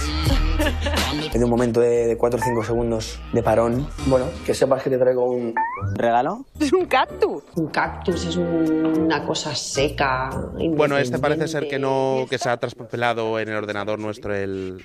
el Bueno, lo del el cactus corte. a mí me ha llamado mucho la atención, porque esta chica dice que es una cosa así como fría, seca, no sé qué. Yo no es que sí. sea un fan ni un defensor de los cactus, pero dicen que es una que es una planta muy fálica, es decir, que para llevarlo a una cita tampoco me parece mal si es el chico el que se la regala a ella, ¿no? Pero pincha un poco, ¿no? Para... Bueno, pero es que el amor también pincha a veces, Ah, también ya, duele. Este, en el fondo era una, una metáfora maravillosa de del- un amor, del amor, ¿no? de un amor muy sexual y muy em, Yo este programa no lo entiendo. A ver, si tú llevas a, alguien para que ligue por ti, luego esa persona, pues si, le- si, si consigue que le guste, le va a gustar el, el avatar. No, porque a lo importante es lo que dices, no el aspecto. Claro, Vamos, ahí está la gracia. Sí, claro. Es a ver, lo que- a mí me hace gracia una cosa de este programa, porque, em, claro, los guionistas tienen que escribir la mitad, Mm. puesto que la misma frase se dice dos, siempre dos veces. Claro. Qué La dice, claro, la dice La primero dice el el avatar. auténtico y luego el avatar, o al Eso revés. es. No, claro, primero lo dice el auténtico y luego el avatar. Pero la gracia de todo esto es conocer directamente la personalidad de, Y- del de dentro. Y tú dices que eres muy fan de este programa. A mí me encanta. Yo, sobre todo, lo que más me gusta es cuando los avatares toman vida propia, como digo yo, porque de repente el, el- el que es el dueño del avatar, por decirlo de alguna manera, está intentando eh, llevar la conversación por un lado, pero el avatar dice que no y va por otro. Hasta el punto de que hubo una que... mm, que esto te estoy hablando de cuando se emitía en enero, que es que le dio por reírse de una manera muy determinada, el avatar le decía que se callara, lógicamente sabía que era una risa fingida, y la otra seguía y seguía y seguía, y al final fue el que se llevó al pretendiente. O sea que muchas veces el avatar intenta echarle una mano yendo en contra, por decirlo de manera, de quien está representando, pero al final se lleva el gato al agua. Bueno, pues, Pues muy bien. yo te digo una cosa, soy Matías Prats. Creo que en muchos casos al final lo que se van a llevar es avatar, porque no van a coincidir en nada. Es que es verdad, es que es imposible. O sea, eh, bueno, ¿y, y hay algún caso que haya terminado bien? Tú que eres fan En total. todos los programas siempre han terminado bastante bien. Ya. De hecho, en el primero la tensión sexual que había ahí, tanto con el avatar como luego cuando se descubrió quién era de verdad, fue interesante. Fue muy interesante porque ya era ella, porque en este caso eh, era un chico el que venía a conocer a tres chicas y el chico estaba todo el rato picando y, el, el de verdad también entraba a trapo. Y el avatar se mantenía pues lo más rígido posible dentro de lo que es su personaje. De hecho, y estudiar el avatar antes el comportamiento de, com- de la persona para, para intentar ser lo más fidedignamente posible Bueno, a, a, a lo ti que te es. gusta, ¿no? El- A mí sí, luego Pues me decís que meto mucha caña a Sí. todos los programas y esta, eh, esto me gusta. Pues ya está. Bueno, está bien. Que por cierto, Luján Argüelles, que fue compañera de esta casa, que además cubrió esta franja de la madrugada eh, en el programa Esta Noche o Nunca, y, y bueno, desde aquí le mandamos un abrazo. Tiene un fan eh, muy importante en el equipo de este programa, que es eh, nada más y nada menos que, que Manuel, que es fan de sus programas. Yo prefiero lo de la ensaladilla rusa, Mm. no por nada, porque, porque es muy tangible. Mm. Casi siempre prefiero una ensaladilla rusa casi a cualquier programa de televisión. Así que un oyente eh, que se llama Jesús nos acaba de escribir en Twitter, dice, si de verdad os gusta tanto la ensaladilla rusa, deberíais seguir los, con- eh, los consejos de ensaladilla o DER, que es el Observatorio de la Ensaladilla Rusa. Y a su Ah. presidente. No solo los vamos a seguir, sino que fíjate que no les llamemos para hacerles una entrevista. ¿Qué es el Observatorio de la Ensaladilla Rusa? Merece una entrevista en Noches de Radio. Pero este tema. observatorio que es que para que no se escapen o, o Yo- cómo va Yo eso? supongo que valoran la... Por cierto, Javier Ruiz Taguada sigue esta, esta cuenta Bueno, para dar más datos. pues ya está. Eso Yo me lo imagino señor yendo de chiringuito en chiringuito observando el plato de ensaladilla. No lo sé. Qué tenemos bonito. Tenemos que llamarles y que una noche de, de las que nos quedan de verano, que son muchas, nos hablen de las mejores ensaladillas rusas de España. Claro Pues que sí. sí. que por cierto en Rusia no sé si saben lo que es la ensaladilla rusa, pero bueno, ahí lo vamos a dejar. En fin, que tengas una feliz madrugada. Igualmente. Bueno, hablamos luego para irnos Luego- de chiringuito. No sé si habrá Sí. ensaladilla o no de tapa. Sí, sí, también vamos a ver algún noctámbulo que esté trabajando a estas horas. Claro, pues enseguida vamos para allá. Antes vamos a repasar las portadas de los periódicos con David Sarvalló, que tiene muchas cosas que contarnos de lo que los diarios nos cuentan en este jueves 3 de agosto de 2017. Sí, lo que pasa es que cuentan muchas cosas, eh, cada uno intenta contarlo a su manera y con sus titulares. Lo que pasa es que hay un poco... mm, de- muchos fotógrafos deben estar de vacaciones, porque realmente casi todos los periódicos eh, han buscado una fotografía de Neymar eh, para bueno pa- para representar de que ya deja el Barcelona y es que todos absolutamente todos sacan la misma fotografía. Conduce un coche que para no promocionar no diremos que es un Audi pero que eh, bueno es que todos es la misma fotografía más pequeña Ah, porque es la que hay de porque la- es la que hay de hoy cuando ha vuelto del reconocimiento médico, me Sí, parece, sí, ¿no? pues la han reconocido todos con la misma fotografía. Bueno, en, en la vanguardia destacan un día más la, la huelga en el control de seguridad que amenaza con sumir en el caos a, a El Prat. Dice que habrá paros de cuatro horas mañana, el sábado y el lunes, coincidiendo con la salida de agosto. Sí, acostumbra pasar. Normalmente esta- estas cosas van, van así. En el país leemos que los ataques al turismo se extienden en Cataluña, Baleares y Valencia. Al menos siete hoteles de Barcelona han sufrido este año agresiones como la apoyada por la CUP. También leemos fraude de al menos un millón de votos, ¿eh? ya sabríamos que es un millón de votos en el golpe de Maduro. La Unión Europea anuncia que no reconoce la Asamblea Constituyente venezolana. En la razón... destacan un, bueno, un avance científico, borrada una enfermedad hereditaria en un embrión humano. Inquietud ante los límites éticos y médicos de un descubrimiento excepcional. Y bueno, también hacen mención de, de lo que está pasando en, en Venezuela y de los 222 millones, evidentemente, del caso Neymar. Es divertido cómo los periódicos usan los titulares para referirse a Neymar, ¿no? En algunos casos dice, por ejemplo, en la vanguardia, 222 millones por Neymar, el fichaje más caro del mundo. En el periódico directamente le dicen bon voyage, ¿eh? que te vaya bien.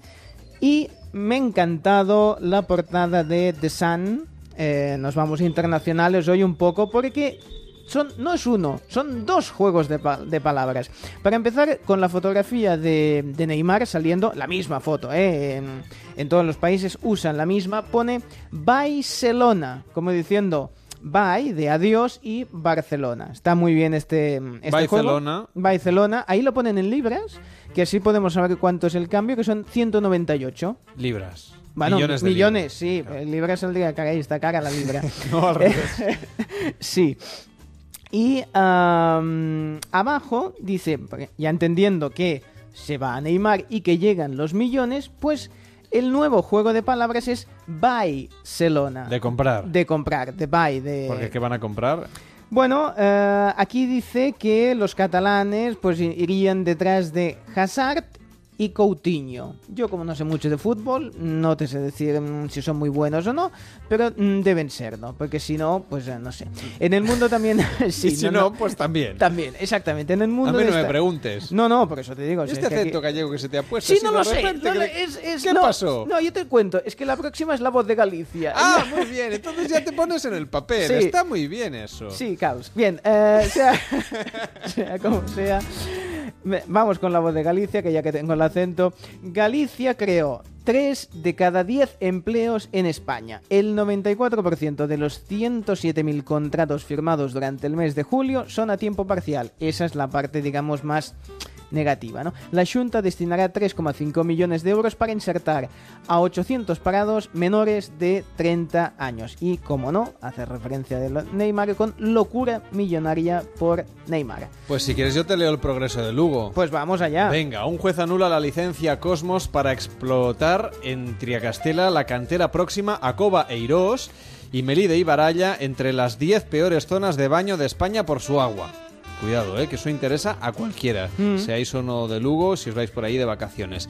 En el diario de Córdoba, por ejemplo, dicen declarado un incendio en la finca de la Sierrezuela de Villafranca de Córdoba y ah, aumenta la alerta de que la situación de bomberos es igual de grave que el de la policía local, local en este caso, en el ayuntamiento de Córdoba. Si nos vamos a la opinión de Tenerife, por ejemplo, Dicen que Juan Padrón sale de prisión eh, y asegura, entre comillas, que Javier Clemente ha pagado la fianza y también que la criminalidad aumenta en Canarias un 6,6% en el primer semestre, que así visto desde la península parece bastante. Hmm. La mañana de Lleida dice que el presidente de Aragón ve en el conflicto por el arte de Sixena el primer acto de rebelión de la Generalitat. Algunas de las noticias de la prensa comarcal, que es la que me toca a mí, porque ese rollo se lleva a las grandes Sí, cabeceras. ya, ya, sí.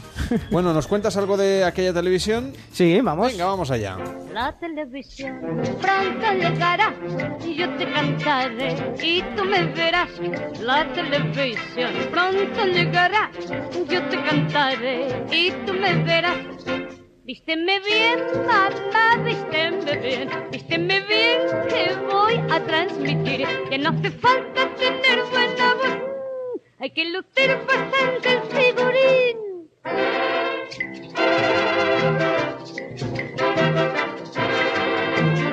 Un revival en Mm. Noches de Radio, para variar. Sí, aquí sí que tendría que pedir el, el comodín del público para que me mande sus, sus impresiones sobre una serie que va a tener una nueva vida y es Los Caballeros del Zodiaco.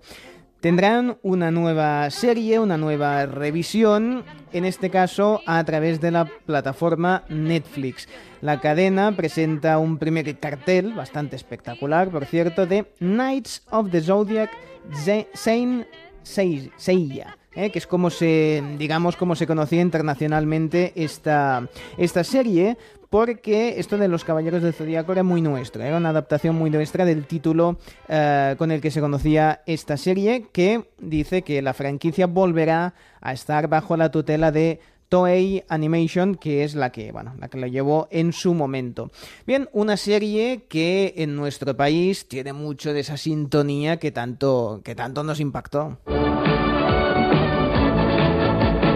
Los guardianes del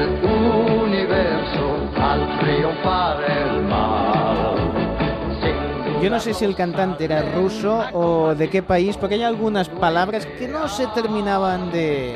Escuchemos.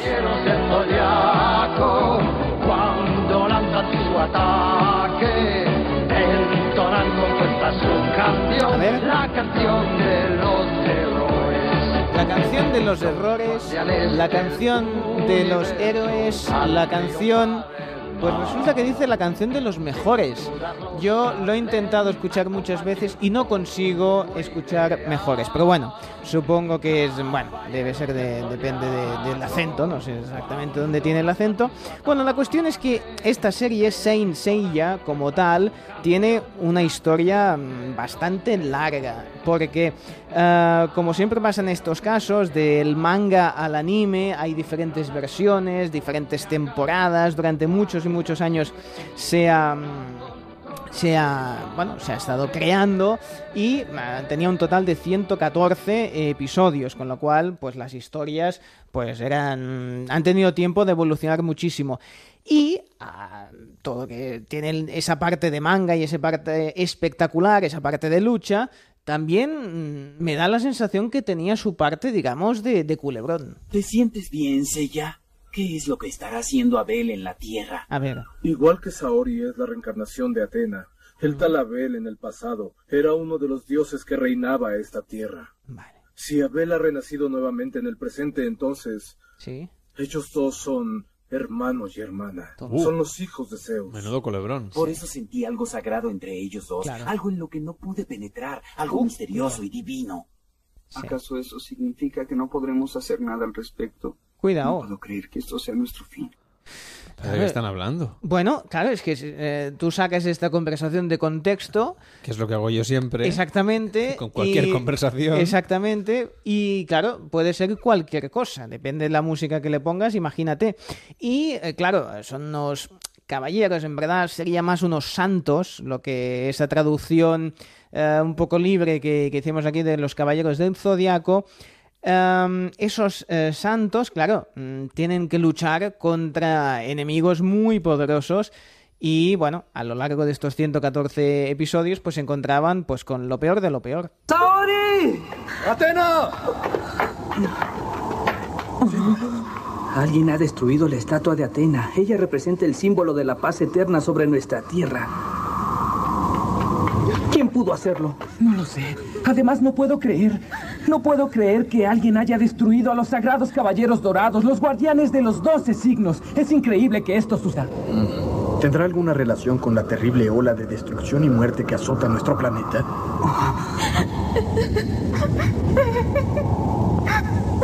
Atena, ya de nada sirve llorar.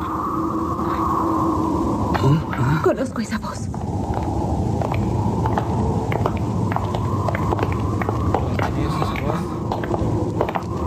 ¿Qué Al parecer tenía razón. Todo es causa de un ser maligno. Oh. Lucifer. Lucifer, tú. Es Lucifer en persona. Pero vamos a ver, esto de Caballeros del Zodíaco, ¿quieres decir que no es de, yo qué sé, de estos dibujos animados que hay por ahí de evangelización y cosas de estas? No, bueno, digamos que era un plano muy espiritual. Hay que seguirlo, hay que seguirlo. Bueno, pues eh, yo no era muy fan, pero creo que ahora he descubierto por qué. En fin, gracias por este revival, David Sarballó. Nos vemos enseguida para hablar de más cosas aquí en Noches de Radio, porque nos espera un farmacéutico de Madrid, ¿verdad que sí, Manuel? Pues sí, es nuestro amigo de la noche Eduardo, que está trabajando como nosotros a estas intempestivas horas en la farmacia de la Plaza del Ángel, que está en- entre Jacinto Benavente y la Plaza de Santa Ana, en pleno centro de Madrid y en el corazón de la fiesta nocturna, sobre todo para los turistas extranjeros. Pues a ver qué vende. ¿Qué tal, Eduardo? Buenas noches. Hola, buenas noches. Bueno, gracias por atendernos y por tu paciencia. ¿eh? No hay de qué. Eh, ¿Qué es lo que te han pedido así últimamente, en las últimas horas, en los últimos ratitos? Pues últimamente bastante profilácticos y algunos antiinflamatorios para el tema de, de dolores, algún paracetamol para fiebre y ese tipo de cosas. Bueno, espero que no sea relacionado una cosa con la Sí. otra. No, no. No, bueno, creo. puede ser, porque es que me encuentro mal. No te preocupes, tengo la solución. Y traes una cosa y la otra, ¿eh? Está bien. ¿Y qué tipo de preservativos se venden más a esta hora de la madrugada? Porque claro, ahora lo de los preservativos es casi de catálogo. Sí, sí, la verdad que sí, pero vamos, la gente viene a por unos, cuando les pregunto qué, de- qué tipo, no, no ponen ni impedimento Los que tengas rápido. no sé, Los que tengas a mano. No sea que se me escape el Sí, plan, sí. ¿no? Sí. Bueno, está bien. ¿Y qué tal llevas lo de trabajar de madrugada? Bien, bien, no va mal. Mucho ratito libre para, para mis cositas y así que bien, la verdad que bastante bien. Yo siempre pensaba que por las noches formulabais cosas en la, en la rebotica o que estabais ordenando los gelocatiles o cosas de estas. Sí, sí, eh, en algunas farmacias sí que se hace formulación, pero en esta en concreto no. Estáis para despachar condones y, y antiinflamatorios. Sí, para reponer lo de lo que se ha vendido por la mañana y también para sellar las recetas de por la mañana. ¿Y alguna cosa curiosa te habrá pasado por eso? Mm, Entre tanta gente en un lugar tan transitado, con tanto turista. Pues sí, varias cosas, la verdad. O sea, la verdad que cada semana siempre hay alguna anécdota. Alguna ejemplo, de... ¿Alguna que recuerdes? Por ejemplo, la... hace un mesecito vino un hombre muy preocupado porque había abierto el- la puerta del microondas y que le dolía mucho el pecho y la garganta. Se pensaba que había que en un futuro iba a tener algún tipo de cáncer y, vino muy preocupado el hombre. Bueno, Madre mía. O sea, que hacéis también casi de, de médicos y de, y de mediums. ¿Y, y qué te pedí, por, qué te- por qué acudió a ti? ¿Qué esperaba encontrar en la farmacia? Dice que llamó a un, a un teléfono de urgencias de 24 horas y que le dijeron que acudiese a la farmacia, que hiciese gárgaras con bicarbonato y que acudiese a la farmacia a ver si le podíamos dar algo. No me lo creo. Madre mía. Sí, sí. ¿De verdad que le dijeron eso en el 112? Sí, algo Lo, de eso. lo sí que es digo. escurrirse el bulto, ¿no? Un poco. Sí. Madre mía. ¿Y qué es lo más raro que te han llegado a pedir a estas horas? Lo más extraño que te hayan pedido. Uf, ahora mismo, bueno, de muchas cosas, pero ahora mismo, mira, el lunes mismo vino el primer cliente que vino, me pidieron un protector de mamas. Me quedé un poco a cuadro, no sabía ni, ni lo que era, lo puse a buscar y no sabía ni, no sabía lo que era. ¿Y, y qué, y qué será lo del esas aureolas de, mm, Sí, al de día algodón siguiente- o de sí, fibra al que día son para lo busqué. las pérdidas de, de leche durante la lactancia? Sí, sí, al día siguiente ya lo busqué, ya lo encontré, pero vamos, a primera hora estaba yo bastante dormido y, y me quedé un poquito a cuadro. ¿No te supo explicar el hombre que era lo que quería o él tampoco lo sabía mucho? Dice que fue un encargo, que se lo encargaron y que no sabía. Eso no es para mí, a mí me lo han pedido. ¿eh? Yo he, hecho la- yo he hecho el ejercicio de buscar en internet bicarbonato y microondas, las dos palabras. Sí. Y todo lo que sale es cómo limpiar el microondas con bicarbonato. lo cual me parece muy curioso porque hay cantidad de vídeos, información, cuatro formas de limpiar el microondas con bicarbonato, o tres, depende de la web que, que mires. O sea que cinco he encontrado. Según vais, vas buscando, avanzas en las páginas de Google. O sea que lo del bicarbonato y el microondas tiene ahí una tesis doctoral. Mira qué curioso. Y nos has dicho que, por ejemplo, tienes ratitos libres para atender a la radio o para hacer otras cosas. ¿Qué es lo que, si es que nos lo puedes contar, qué es lo que haces cuando hace un ratito que no viene ningún, ningún usuario de la farmacia?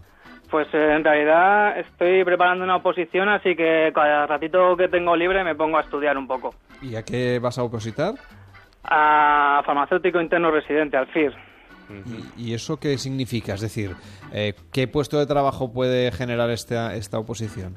Pues depende de la especialidad. Eh, normalmente es para trabajar en el hospital, pero depende de la especialidad que escojas.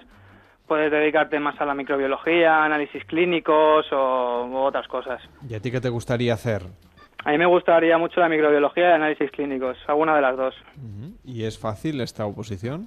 Para nada, la verdad que es mu- muchísimo temario y la verdad que son duras, sí. ¿Y son de esas que han presentado muchas plazas ahora para este año, que se han incrementado en algunos sectores el número de plazas? ¿Es de aquellas que, bueno, es relativamente fácil con la dificultad que tiene siempre una oposición, claro? ¿O es de aquellas que hay siete plazas para toda España y se presentan 450?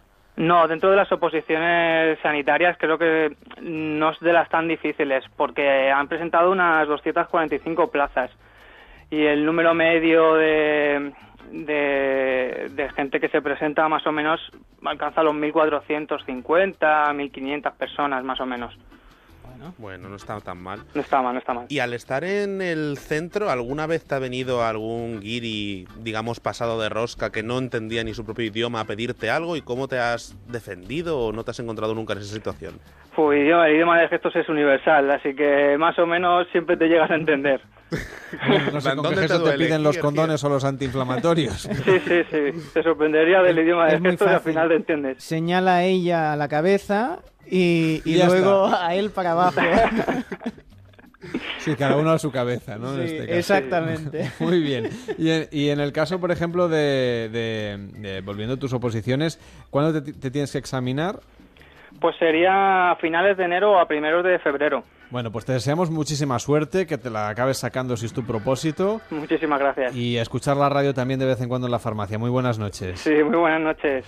Son las 3 y 39, las 2 y 39 en Canarias. Si trabajas de madrugada y quieres contarnos tu historia, nos puedes mandar un correo electrónico a noches arroba onda cero punto es. Noches arroba onda cero punto es o un mensaje con tu WhatsApp al 676 760 908. 676 760 908.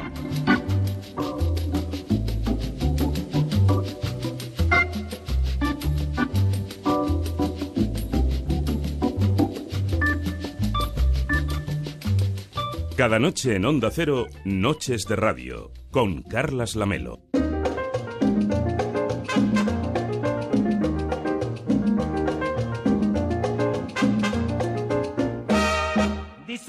Dicen que Juana la China dio una fiesta singular y que solo los bonitos nada más podían bailar. Dicen que Juana la China dio una fiesta singular y que solo los bonitos nada más podían bailar. Entonces dijo la China, poniendo cara de mala, lo lindo para la sala, lo feo para la cocina.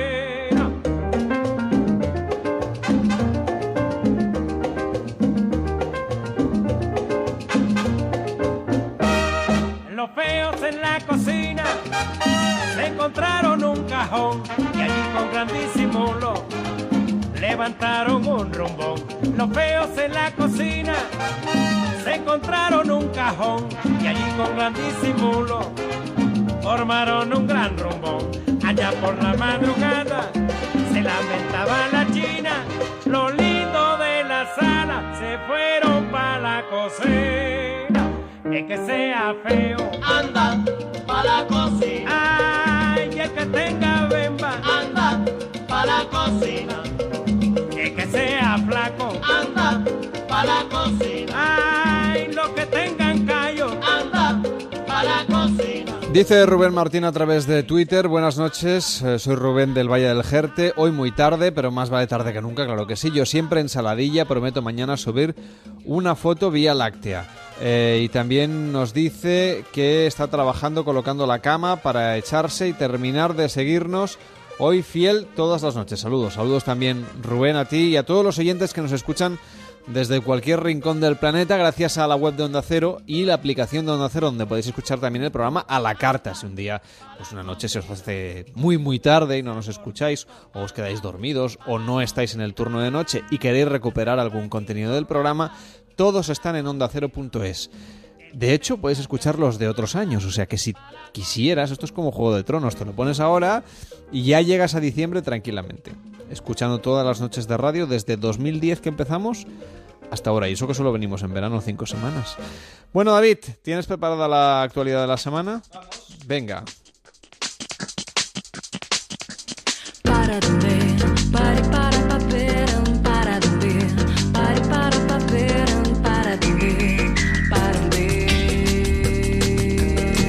vamos a repasar las noticias de... ¿Hay alguna falsa? Eh, no lo sé, yo diría que no. Dirías Pero- que no. Sí, pero me gusta mantener la Ah, que los incertidumbre. oyentes traten de averiguarlo a través de arroba noche radio o de facebook.com barra noche radio repasando las noticias de este top de actualidad. Bueno, eh, tengo, tengo que irme, Duen, porque me, me, me esperan en el planeta Tierra. La primera noticia es un titular con forma de pregunta que me hace David Sarballó, Mm. me lo ha escrito aquí, yo tengo Sí. que leerlo, que Sí, conste sí. que no ha salido ni de mi cerebro, No. ni lo he tocado con mis manos. Bueno, mi cerebro tampoco pasa mucho rato, pero bueno, sí, sí. La pregunta es la siguiente. Mm. ¿La erupción del volcán de Pompeya pilló a un ciudadano masturbándose? Pues sí. Seguimos con las grandes noticias del verano, aquellas que nos han cambiado, digamos, nuestro modo de, mirar a la historia, por ejemplo. En este caso, no sabemos si son... En este caso, bueno, el volcán sí, se, se le fue la mano. Eh, la gran pregunta que todo el mundo se está haciendo estos días es no solo cómo Yo conseguir... no debo ser parte del mundo, puesto que ni había visto la foto que me has enseñado ahora, sí. ni sabía que existía este dilema en las redes Sí, sociales. sí. Por, es- por eso, por eso te cuento, para que si tú no sepas si es cierta o falsa. Esta, la gran pregunta es si se estaba masturbando eh, un, digamos, un, un cadáver eh, un... Es un poco desagradable, David Sarballó. No, no, no, a ver, es una Bueno, cosa hace muy... unos cuantos siglos que pasó Sí, esto, claro. está, está pajarito de hace, de hace mucho, desde, desde que pasó esto. Es una pregunta que la gente se hace. Si buscáis en internet ah, erupción, volcán, masturbándose, est- con estos términos clave vais a dar con esta fotografía que vendría a ser como Han Solo cuando se queda ahí petrificado, pues parecido, lo único que... Bueno, en fue en el, en el año 79 después de Cristo. si no hace un tiempecillo de esto que pasó, ¿eh? O sea, ya está muy, está muy seco el hombre. Lo que pasa es que, claro, es como el de Han Solo, solo que el, mm, la mano la tiene, digamos, eh, ahí en la zona. El Parque Arqueológico de Pompeya compartía a través de su cuenta de Instagram la imagen de uno de los fallecidos en la ciudad tras entrar en erupción el Vesubio. Y claro, se ha vuelto viral porque parece que se esté agarrando los genitales, eh, digamos que más que el Vesubio se está eh, cogiendo el manubrio, digamos. ¿eh? Pero volvamos a la duda generada. ¿Estaba realmente este vecino de Pompeya dando a su cuerpo alegría Macarena cuando la ciudad fue arrasada por la lava? La foto... Tenéis la imagen en la web de Europa FM, europafm.com. Ahí, ahí se ve, se ve perfecto. La foto sí parece que se esté tocando la zambomba y no el instrumento, precisamente, más que nada, porque en esa época, en las navidades, como que no. Los villancicos y tal, aún no. no, no, tal. Por tanto, la gran pregunta es si se estaba haciendo cositas. En la actualidad podría parecer que, est- que estuviese usando un mando a distancia en la tele en un arrebato de manspreading, porque digamos que está el hombre comodito, ¿eh? sentado muy cómodamente con su cosa en la mano, pero en esa época no había ni mandos a distancia, ni tan siquiera había televisiones y mucho menos esta moda de espatarrarse en los transportes públicos. Hay muchas teorías al respecto sobre si estaba pelando el plátano o quién sabe. Imagínate que, claro, tú estás ahí, ves que el, que el volcán explota, ya ves que no te vas a salvar, ves que tus días están contados. Bueno, en realidad no te quedan ni uno, no puedes ya ni contar los días porque te quedan minutos, ¿no? Y dices, bueno, ¿qué hago? ¿Qué hago? ¿Qué hago? Sí, míralo. Ya, dices, bueno, para lo que nos queda, ¿no? En el convento. Bueno, pues al verse al percal y que se le venía el mundo encima, nunca mejor dicho, pues pensó, oye, ¿y si terminamos esto por todo lo alto, dando placer a la persona que más quiero y al que más a mano tenía, que es uno mismo, el onanismo, para ser exactos. En fin, si buscáis la, la imagen, ya en Europa FM, por ejemplo, está, saldréis de dudas o no. Imaginamos, eso sí, que al terminar el acto, si es que lo llegó a terminar, eso no lo sabemos, le dio tiempo a encenderse un cigarrillo. O más bien se encendió todo él, porque al final acabó.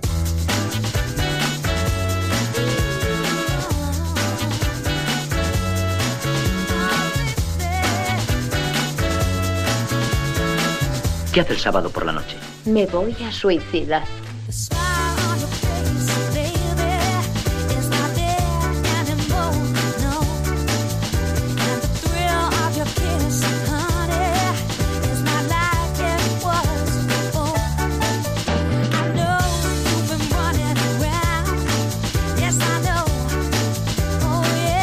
Vamos allá con esta noticia. Prohíben escotes y minifaldas en el golf femenino. No me gusta que a los toros te pongan la minifalda. No sé por qué me esperaba esta canción. No me gusta que a los Bueno, podríamos hacer una nueva versión. Es- No me gusta que cuando vaya, cuando practiques el golf, pues eh, te pongas la minifalda. Bueno, ahora me salta la duda de si también en el golf masculino eh, les permiten la, la, la- minifalda, sobre todo a los golfistas escoceses, porque no sé, igual a alguno le gusta ir fresquito. En fin, lo que decíamos, adiós a los escotes y minifaldas en el golf por el nuevo código de vestimenta en Estados Unidos. La LGPA, punto, que así los mantengo en el anonimato, pero imagino que la G es de golf, las otras no sé de qué son, es la organización del circuito femenino de golf en Estados Unidos y ha acordado este nuevo código de vestimenta y atención, las jugadores no podrán utilizar en el campo Es la Ladies Professional Golf Association. Va, yo que los quería mantener en el anonimato y Hombre. ahora ya todo el mundo sabe quiénes son. Bueno, pues no podrán utilizar en el campo minifaldas ni camisas con escotes y tampoco podrán llevar determinados collares o colgantes. Pero ojo, Pero sin ¿por qué lo de los pasarse a mí. colgantes? ¿Por qué? Ah, yo qué sé, depende de tal. El código tiene una excepción. Puedes llevar falda si debajo llevas también un pantalón corto. ¿eh? Es como, ah, bueno, si llevas un pantalón, o sea, tienes que enseñarlo, claro, que si no, a ver, a ver, esto, o sea, usted cumple la sanción o no, pam, te lo levantas y si llevas un pantalón corto debajo, puesto, ¿se entiende? Eh, te salvas. A este paso podrás hasta robar o contar menos golpes de los que has hecho solo por el simple hecho de, ah, llevo pantalón debajo. El nuevo código de vestimenta especifica claramente la longitud que deben tener las faldas y pantalones. El tamaño en este caso importa. Además han dejado claro la prohibición de exhibición de prendas de moda o de actualidad. Es decir, no puedes llevar una camiseta de Bárcenas, por ejemplo, o de la hija de Jesulín y Belén Esteban. No se puede. ¿eh? El castigo para las golfistas que incumplan el nuevo código de vestimenta será de mil dólares. Cuidado, eh. Cuidado.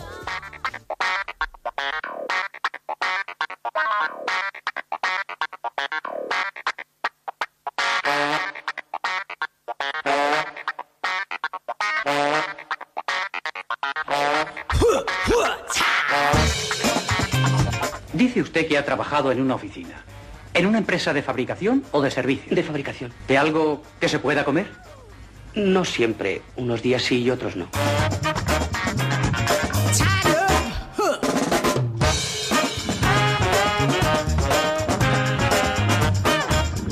Tenemos una nueva reina del verano. Es Sor Bicicleta.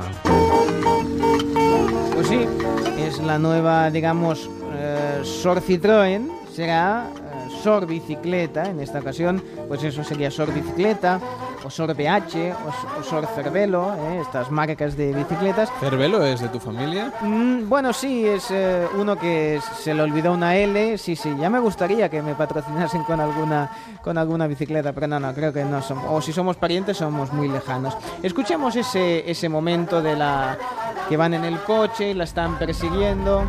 Adelanta Sor Bicicleta. Toma ya. A ver, a ver. Sí, sí, es, es una monja, colega. ¿Qué? ¿Cómo, cómo te quedas? Es cosa una real. monja Sí, sí. dándolo todo. Exactamente, es una bicicleta. Hombre, a lo mejor la monja llegaba tarde a algún sitio. Sí, no, no, está, eh, le gusta hacer eh, como si fuese el camino Santiago, digamos, la postura es muy aerodinámica, es como decimos en una carretera gallega, en la continuación del camino de Santiago hacia Finisterre, pero puede llegar a Finisterre y más lejos, porque estaba, ¿sabes esa posición de que se ponen los ciclistas totalmente aerodinámicos con la cabeza más gacha, levantando un poquito lo que sería el culito, digamos, pues imagínate una monja así, ¿no? Claro, y ellos igual se esperaban, que iba a toda velocidad, pues que sería, yo que sé, Froome, o vamos a ver, pues igual sería un ciclista de renombre, pero no. Para lo que diría Matías Prat, lo que se llevaron es una sorpresa. Vamos a poner el vídeo ahora mismo en el Facebook de Noches de Radio, facebook.com barra Noches Radio. Lo encontráis en, en la web de la Sexta, por cierto. Sí, sí, sí. Bueno, es que, a ver. Como os decía, eh, en, el vídeo mismo ya escucháis esos comentarios, ¿no? Adelántala, es Sor Bicicleta. Claro, evidentemente ya se ha hecho, ya se ha hecho muy, muy viral y ah, viendo el vídeo, pues ya os podéis imaginar si, si, si vosotros ya sabiendo que va a ser una, una monja os vais a sorprender, imagínate cuando no, cuando no te lo esperas. Es una de las protagonistas del verano.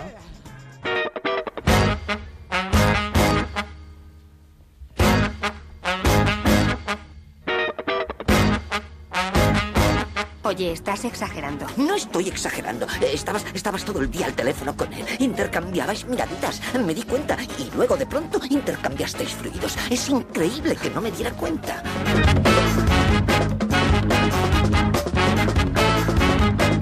Cierto que tenéis el web, en la web en- de Facebook de Noches de Radio, en facebook.com barra Noches Radio y también en el Twitter, el enlace al vídeo en la página web de la Sexta, de la monja ciclista.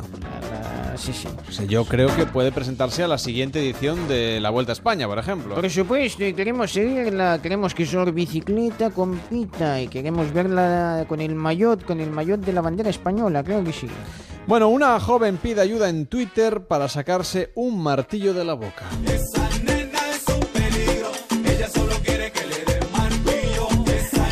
Esta canción te ha venido al pelo. Sí, sí, sí. Ahí Fran Villar ha estado fantástico. Ha encontrado una canción. Él encuentra canciones prácticamente para cada noticia. O sea, hay una canción para cada noticia y si no, nos la inventamos, que eso también lo podemos hacer. Que un mal titular no te estropee una buena canción. Exactamente. Hay gente que ha nacido para estar en esta sección, que no quiere decir que esto solo pase ahora. Seguramente ha pasado siempre, solo que ahora se comparte por las redes sociales y nos terminamos enterando. Kalei, un adolescente de 14 años, compartió en su cuenta de Twitter una fotografía en la que se pudo ver como un martillo digamos que había quedado atascado en su boca. ¿eh? O sea, imaginaros el martillo, o sea, lo que es la parte del palo la tiene en la mano y todo lo que sería hierro está dentro de la boca. ¿eh? Eso de no sale, no sale, como si fuese un calipo, porque claro, toda la parte, digamos, sí que sube, pero no baja. Eh, bueno, la gran pregunta, hay muchas preguntas que nos tendríamos que hacer. La gran pregunta es, ¿En qué estaba pensando esta, esta, esta chica para meterse dentro el martillo? Porque aparentemente no era una cuestión así sexual, ¿eh? No, era simplemente bien. Todo empezó cuando la joven estaba chateando con su mejor amigo ¿eh? sobre, atención, su banda de música favorita. Dice, Mm, Le mandé una foto de un miembro de la banda y tras enviarla me di cuenta de lo increíble que era. Y mi reacción inicial fue, wow, es tan guapo que quiero comerme un martillo. Cuenta Caley, que quiero comerme un martillo. Va y se lo come. Su amigo, recordemos, era su mejor amigo, no sabemos si ya lo es o no. Su amigo tras ver que realmente lo hacía mm, y nos mm, imaginando cómo podía solucionar, dice, lo mejor que puedes hacer es pedir ayuda a través de Twitter. Porque claro, tenía la boca llena, pero podía escribir. Podía tuitear. Total, que le enviaron las, las respuestas y finalmente la adolescente logró sacarse el martillo sin necesidad de ir a un hospital ni pasar por la casilla de salida a cobrar las 20.000 pesetas y lo que es más importante, sin que se enterase su madre. Bueno, pues así hemos llegado a este 3 de agosto, que es el ducentésimo decimoquinto día de este año No te lo 2017. inventas, no puede ser. No, hombre. Eh, tal día como hoy, en 1778, en Italia, se inauguró el Teatro a la Scala de Milán con la ópera Europa Riconosciuta de Antonio Salieri. Se representó por primera vez esa ópera. También tal día como hoy, en 1907, en Barcelona, se matriculó el coche con la matrícula número uno de España, el primer coche de nuestro país de la marca hispano-suiza. Y también en Venezuela, en 1967, eh, este país se incorporó a la Asociación Latinoamericana de Libre Comercio. Y también tal día como hoy, un poquito más cerca en el tiempo, eh, tenemos que situarnos, por ejemplo, en 2005 en Mauritania, un golpe de Estado derrocó al presidente Maoyouta Ould Sid Hamed Taya, quien se encontraba viviendo en ese momento en Arabia Saudí. Con esto y un poquito de música llegamos a las 4, serán las 3 en Canarias, noticias en Onda Cero, nosotros volvemos mañana con más historias en Noches de Radio. Feliz madrugada. The same. Rainbows end waiting round the bend. My huckleberry friend moon river and me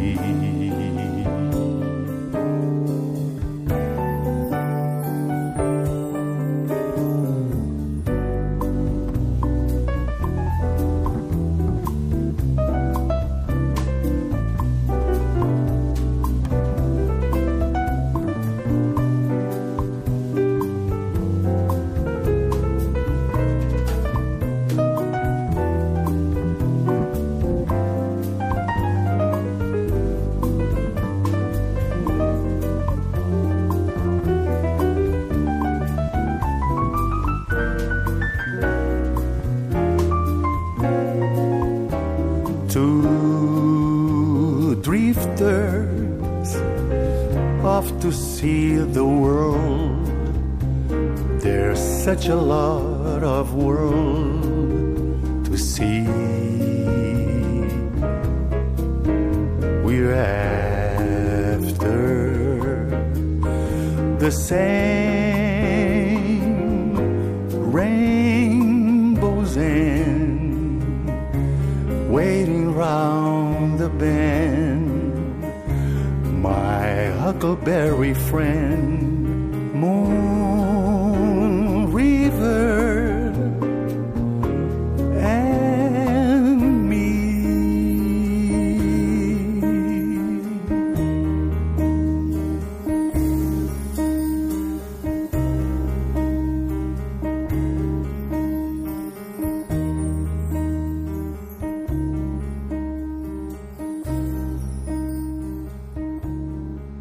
Este verano, Noches de Radio con Carlas Lamelo.